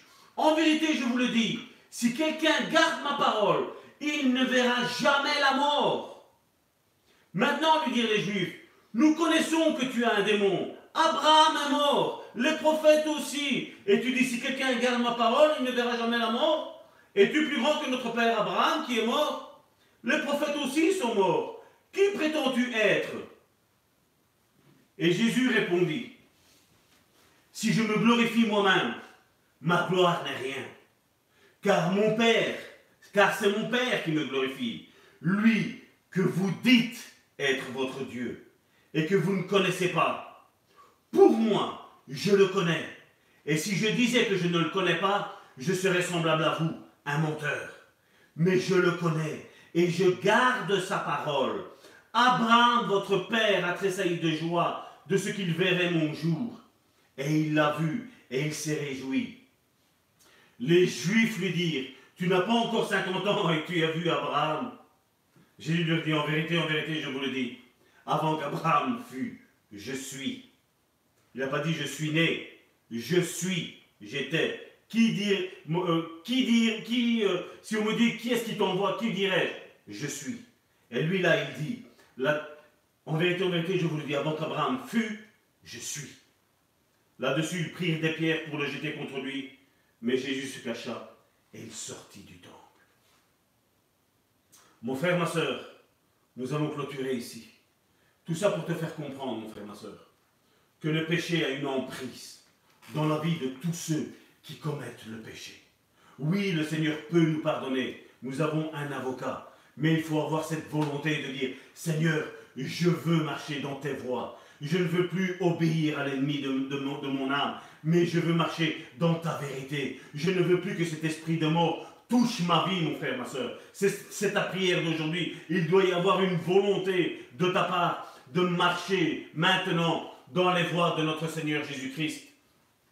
Mon frère, ma soeur, ce que je veux aujourd'hui, c'est prier pour ta vie, pour que cet esprit de mort qui est dans ta vie, qui t'empêche de voir la face, qui t'empêche que Dieu ne puisse t'écouter. Mon frère, ma soeur, je veux prier là aujourd'hui maintenant, afin que cet esprit de mort lâche ta vie, que tu sois délivré de ta vie, que Seigneur, qu'à la place, Seigneur, du divorce, Seigneur, il y ait le mariage, Seigneur. À la place de la stérilité, Seigneur, il y ait les enfants, Seigneur. Qu'à la place, Seigneur, qu'il y ait une mort, Seigneur. Certains, Seigneur, pour mes frères et mes soeurs, Seigneur, qu'il y ait, Seigneur, plutôt une vie certaine, Seigneur Jésus, Seigneur. Que, Seigneur, que là, il n'y ait plus, Seigneur, la mort des ministères, Père. Je te prie, Seigneur, afin que tes enfants, Seigneur, tous ceux, Seigneur, qui sont en train d'écouter, Seigneur, cette voix, Seigneur, ce son, Seigneur, qui sort de ma bouche, Seigneur, Sois, Seigneur, touché, Seigneur, percuté, Seigneur, par la puissance, Seigneur, du Saint-Esprit, Seigneur. Je te prie, Seigneur, afin que, Seigneur, cet esprit, Seigneur, de mort, Seigneur, qui a affligé, Seigneur, nos frères et nos sœurs, Seigneur, depuis, Seigneur, tout ce temps, Seigneur, lâche prise, Seigneur, maintenant, Seigneur, au nom puissant, Seigneur, de Jésus, Seigneur. Je prie, Seigneur, afin que, Seigneur,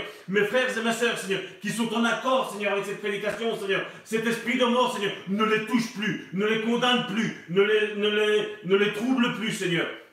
Oui, Seigneur, je te prie, Seigneur, afin que, Seigneur, ton peuple, Seigneur, maintenant, Seigneur, comme Karine l'a dit, Seigneur, c'est un temps nouveau, Seigneur. Un temps, Seigneur, où, Seigneur, ils vont prendre, Seigneur, de bonnes décisions, Seigneur. Et ils vont rentrer, Seigneur, dans l'accomplissement, Seigneur, de tes promesses, Seigneur Jésus, Seigneur. Je te prie, Seigneur, vraiment, Seigneur, qu'ils soient, Seigneur, protégés, Seigneur, par ce coronavirus, Seigneur, qui, Seigneur, qui tourne à gauche et qui tourne à droite, Seigneur, qui est partout, Seigneur, qui est dans l'air, Seigneur, qui est, Seigneur, dans certaines personnes, Seigneur, Je te prie, Seigneur, que tes enfants, Seigneur, et tous ceux, Seigneur, que tu vas appeler, Seigneur, qui encore aujourd'hui, Seigneur, ne sont pas, Seigneur, tes enfants, Seigneur, ils puissent, Seigneur, vraiment, Seigneur, te connaître, Seigneur Jésus. Ils puissent entendre, Seigneur, le son de ta voix, Seigneur Jésus, Seigneur. Parce que oui, Seigneur, je sais, Seigneur, que tu parles, Seigneur. Oui, Seigneur, je brise, Seigneur, cet esprit, Seigneur, de mort, Seigneur, dans la vie de mes frères et de mes sœurs, Seigneur, et de mes futurs frères et de mes futures sœurs, Seigneur. Je te prie, Seigneur, d'agir, Seigneur, puissamment, Seigneur. Je te prie, Seigneur, qu'ils enfantent, Seigneur. Je te prie, Seigneur, que leur ministère, Seigneur, prospère, Seigneur Jésus, Seigneur. Je te prie, Seigneur, que les dons, Seigneur, et les ministères, Seigneur Jésus, Seigneur, soient, Seigneur, de ta part, Seigneur Jésus, Seigneur, et non plus de la part d'êtres humains, Seigneur Jésus, Seigneur. Je te prie, Seigneur, qu'ils soient remplis, Seigneur, de l'autorité, Seigneur, de la puissance, Seigneur, que tu as déversé, Seigneur, en eux, Seigneur. Je te prie, Seigneur, que vraiment, Seigneur, cet esprit de mort, Seigneur, lâche prise, Seigneur, maintenant, Seigneur, dans la vie, Seigneur, de mes frères et de mes sœurs, Seigneur. Oui, Seigneur, que même l'esprit de mort, Seigneur, qui est là à travers la maladie, Seigneur, lâche prise, Seigneur, dans la vie de mes frères et de mes sœurs, Seigneur. Je bénis, Seigneur, nos autorités, Seigneur. Je bénis, Seigneur, le monde entier, Seigneur. Je bénis, Seigneur, mes frères et mes sœurs, Seigneur. Oui, Seigneur, tu as placé, Seigneur, devant chacun d'entre nous, Seigneur, la vie, Seigneur, et la mort, Seigneur. Et tu nous demandes aujourd'hui, Seigneur, de choisir, Seigneur, la vie, Seigneur. Je te dis merci, Seigneur, pour ce que tu vas faire, Seigneur, dans la vie de mes frères et de mes sœurs, Seigneur, Seigneur. Au nom puissant, Seigneur, de Jésus, Seigneur. Déverse, Seigneur, ton esprit, Seigneur, dans la vie, Seigneur, de mes frères et de mes sœurs, Seigneur. Que tous mes frères et mes sœurs, Seigneur, qui sont couchés, Seigneur, sur un lit, Seigneur, qui sont paralysés, Seigneur, se lèvent maintenant, Seigneur, au nom puissant, Seigneur, de Jésus, Seigneur. Je te prie, Seigneur, afin que, Seigneur, ton esprit, Seigneur, soit déversé, Seigneur Jésus. Ton esprit, Seigneur, relève, Seigneur, et chasse la mort, Seigneur, de la, vie, Seigneur, de l'esprit, de l'âme et du corps, Seigneur, de, de tes enfants, Seigneur Jésus. Que vraiment, Seigneur, l'esprit de vie, Seigneur, prenne possession, Seigneur, d'eux, Seigneur, et qu'ils marchent, Seigneur, en nouveauté de vie, Seigneur. Je te dis merci, Seigneur, pour ce que tu vas faire. Au nom puissant de Jésus, Père, je te prie. Amen.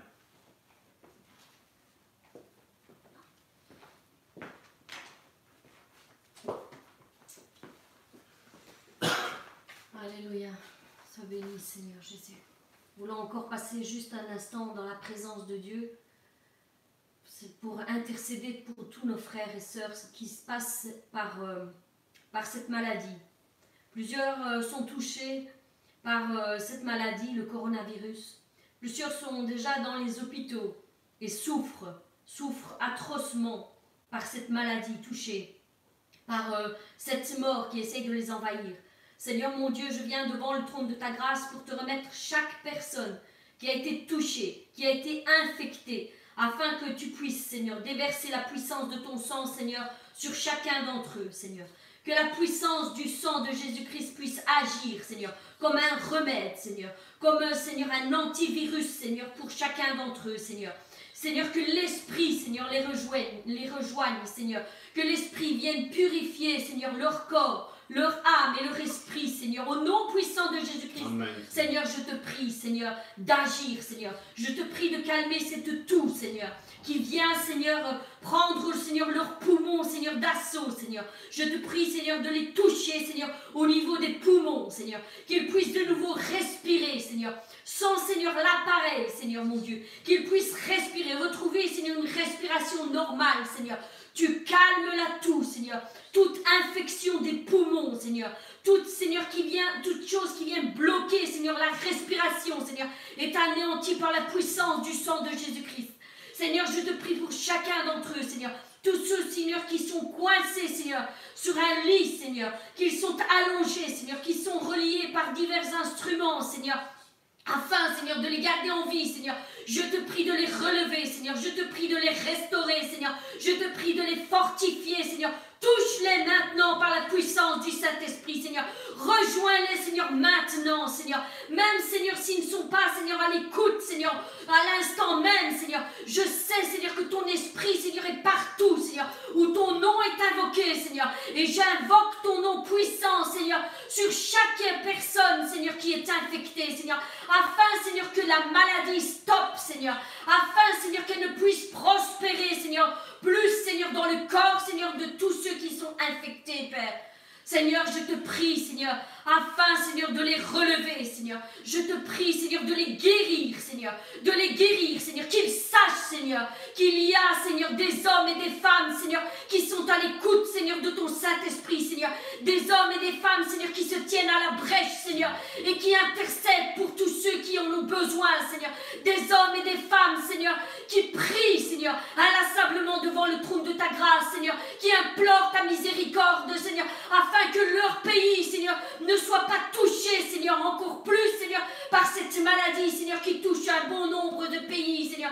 Je te prie non seulement pour la Belgique, Seigneur, mais partout où ton nom est invoqué, Seigneur, partout mes frères et sœurs, Seigneur, de par le monde, Seigneur, élèvent une prière, Seigneur, mon Dieu, sois attentif à chacune de leurs prières, Seigneur, que ces prières montent devant le trône de ta grâce, Seigneur, et soient déposées devant toi, Seigneur, comme, Seigneur, un parfum, Seigneur, précieux, Seigneur, devant toi, Seigneur. Merci, Père, parce que ton corps, Seigneur, Seigneur, est partout, Seigneur, où ton nom est invoqué, Seigneur. L'Église, Seigneur, est partout où ton nom est invoqué, Seigneur. Nous sommes, Seigneur, l'Église, Seigneur, nous tenons, nous nous tenons ensemble, Seigneur, devant toi, Seigneur. Nous venons tous ensemble, Seigneur, spirituellement, Seigneur, devant le trône de ta grâce, Seigneur, et t'implorons, Seigneur, pour ces gens, Seigneur, qui souffrent, Seigneur, afin que tu les touches, Seigneur, afin que tu te révèles, Seigneur, dans leur vie, Seigneur.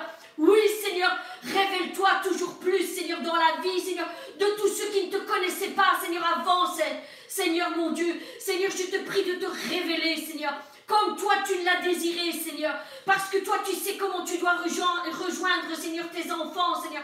Par un songe, Seigneur. Par une vision, Seigneur. Par la bouche, Seigneur, d'un frère ou d'une sœur, Seigneur. Peu importe le moyen, Seigneur, que tu utiliseras, Seigneur. Je te prie, Seigneur, de te révéler, Seigneur, dans ces temps, Seigneur, de difficulté, Seigneur. Je te prie aussi pour tous mes frères et sœurs, Seigneur qui sont infirmiers, Seigneur, qui sont docteurs, Seigneur, qui sont aides-soignants, Seigneur, qui sont pharmaciens, Seigneur, partout, Seigneur, toutes ces personnes qui se donnent, Seigneur, à fond, Seigneur, pour pouvoir aider, Seigneur, soulager, Seigneur, guérir, Seigneur, les personnes, Seigneur, qui sont dans les hôpitaux, Seigneur. Je te prie de les soutenir, Seigneur, par ton esprit. Seigneur, je te prie de les fortifier, Seigneur, de renouveler, Seigneur, leur force, Seigneur, jour après jour, Seigneur. Que des hommes et des femmes se lèvent, Seigneur, et viennent faire une relève, Seigneur, afin, Seigneur, qu'ils ne soient pas, Seigneur, qu'ils ne soient pas, Seigneur, au bout de l'épuisement, Seigneur. Donne-leur, Seigneur, des forces, Seigneur. Donne-leur, Seigneur, des, des personnes, Seigneur, qui vont, Seigneur, les remplacer, Seigneur, qui vont les aider, soulager, Seigneur, ce poids, Seigneur, énorme, Seigneur, mon Dieu. Seigneur, partout dans le monde, Seigneur, soutiens ces hommes et ces femmes de valeur, Seigneur, qui ont vraiment à cœur d'aider, Seigneur, leurs prochains, Seigneur. Seigneur, je te prie, Seigneur, pour chacun d'entre eux, Seigneur. Ne permets pas, Seigneur, que leurs jambes chancellent, Seigneur. Ne permets pas, Seigneur, que l'épuisement, Seigneur, vienne les affaiblir, Seigneur, et qu'ils soient eux-mêmes touchés, Seigneur. Mets une barrière, Seigneur, entre eux, Seigneur, et les malades, Seigneur. Protège-les, Seigneur, deux fois plus, Seigneur, que tous les autres, Seigneur. Parce qu'ils ont à cœur, Seigneur, tous ceux qui sont devant eux, Seigneur. Ils ont à cœur de les aimer, Seigneur, de les soutenir, de les soigner, Seigneur mon Dieu. Ils se mettent à part, Seigneur, pour toi, Seigneur. Ils mettent leur famille de côté, Seigneur, pour pouvoir, Seigneur, servir, Seigneur, et aider, Seigneur, tous ceux qui sont dans la difficulté, Seigneur. Merci pour ces hommes et ces femmes de valeur, Seigneur. Bénis-les puissamment, Seigneur. Bénis-les, Seigneur, dans tout ce qu'ils font, Seigneur, dans toute leur entreprise, dans tous les domaines, Seigneur, de leur vie, Seigneur. Je te les remets, Seigneur, spécialement, Seigneur, entre tes mains, Seigneur. Je te prie, Seigneur, de déverser l'amour, Seigneur. L'amour, Seigneur, avec, Seigneur, Seigneur, puissance, Seigneur, mon Dieu.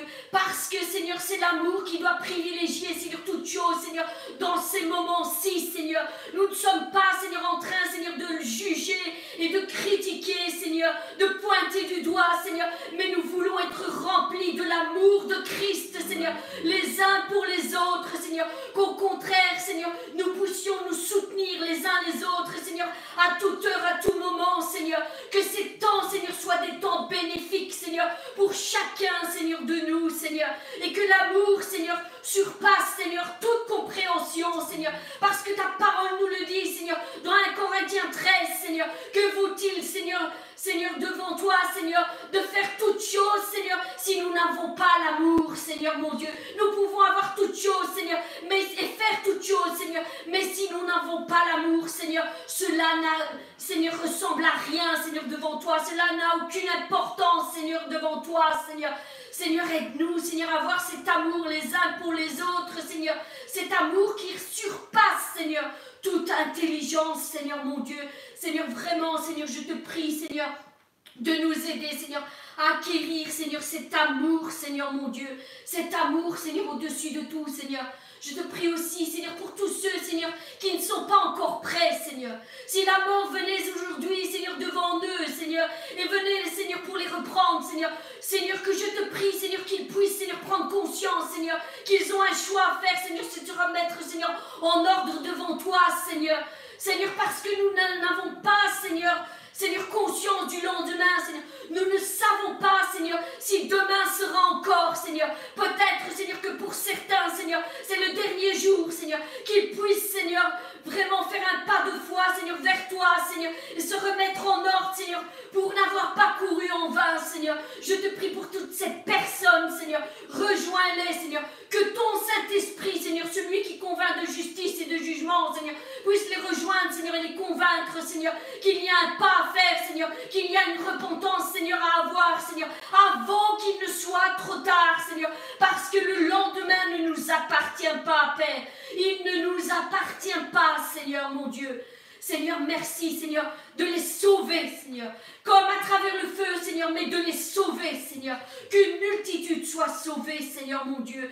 Seigneur, je te prie, Seigneur, d'anéantir, Seigneur, l'œuvre de la mort, Seigneur. Encore comme il a été dit, Seigneur, aujourd'hui, Seigneur, que toute œuvre de mort, Seigneur, soit anéantie, Seigneur. Je te prie, Seigneur, de faire tomber les chaînes, Seigneur, de ton peuple, Seigneur, de mes frères et de mes sœurs, Seigneur, qu'ils puissent avoir, Seigneur, une conscience, Seigneur, renouvelée, Seigneur, un esprit bien disposé, Seigneur, à comprendre ta parole, Seigneur, le temps et les circonstances, Seigneur, dans lesquelles nous vivons, Seigneur.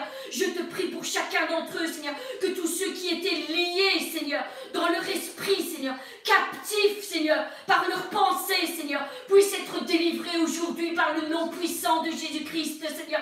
Je te prie pour chacun d'entre eux, Seigneur, que ton esprit, Seigneur, puisse les libérer, Seigneur. Fais tomber les chaînes, Père. Fais tomber les faux raisonnements, Père. Et que la vérité vienne, Seigneur, à la lumière, Seigneur. Seigneur, les âmes avec lesquelles nous luttons, Seigneur, ne sont pas charnelles, Seigneur, mais elles sont spirituelles, Seigneur. Ramenons toute pensée captive, Seigneur, à la vérité, Seigneur, afin que tu puisses faire ton œuvre, Seigneur, en chacun d'entre nous, Père. En chacun d'entre nous, Seigneur mon Dieu. Seigneur, merci, Seigneur, pour ta présence, Seigneur, à nos côtés, Seigneur, pour la puissance de ton Saint-Esprit qui rejoint chaque personne, Seigneur. Merci, Seigneur, de les aider, de les relever, de les fortifier, Seigneur, de les entourer de ta grâce, Seigneur, de ta présence, Seigneur. Merci Seigneur de leur faire prendre conscience que ces moments, Seigneur, sont certes difficiles, Seigneur, mais ce sont des moments bénis, Seigneur, que nous devons, Seigneur, privilégier, Seigneur, pour, Seigneur, resserrer notre relation, Seigneur, avec toi, Seigneur. Découvrir qui tu es vraiment, découvrir, Seigneur, ta volonté sur nos vies, Seigneur, ce que tu veux, ce que tu attends de nous, Seigneur. Seigneur, merci, Père, de te révéler toujours plus, Seigneur, au sein de toutes les familles, Seigneur, qui invoqueront ton nom, Seigneur. Seigneur, merci, Seigneur, pour tout ce que tu fais, Seigneur. Merci, Seigneur. Bénis, Seigneur, nos enfants, Seigneur. Bénis nos enfants, nous qui sommes parents, Seigneur. Nous voulons bénir nos enfants, Seigneur. Cette génération d'aujourd'hui, Seigneur, tu l'as béni, Seigneur, puissamment, chacun d'entre eux, Seigneur. Et Seigneur, tu te fais connaître, Seigneur, dans leur vie, Seigneur. Oui, Seigneur, bénis-les, Seigneur, au-delà de tout ce qu'ils pensent ou même imaginent, Seigneur mon Dieu. Je veux te rendre toute la gloire, toute la louange et tout l'honneur au nom puissant de Jésus-Christ. Amen. Mes bien-aimés, nous allons clôturer aujourd'hui euh, ici, mais n'oubliez pas que nous sommes continuellement avec chacun d'entre vous. Euh, nous verrons durant la semaine si, euh, si Dieu nous met à cœur de faire quelque chose, nous le ferons. Vous serez avertis. Mais vraiment, que la grâce et la paix soient dans chacun de vos foyers. Au nom de Jésus-Christ. Amen.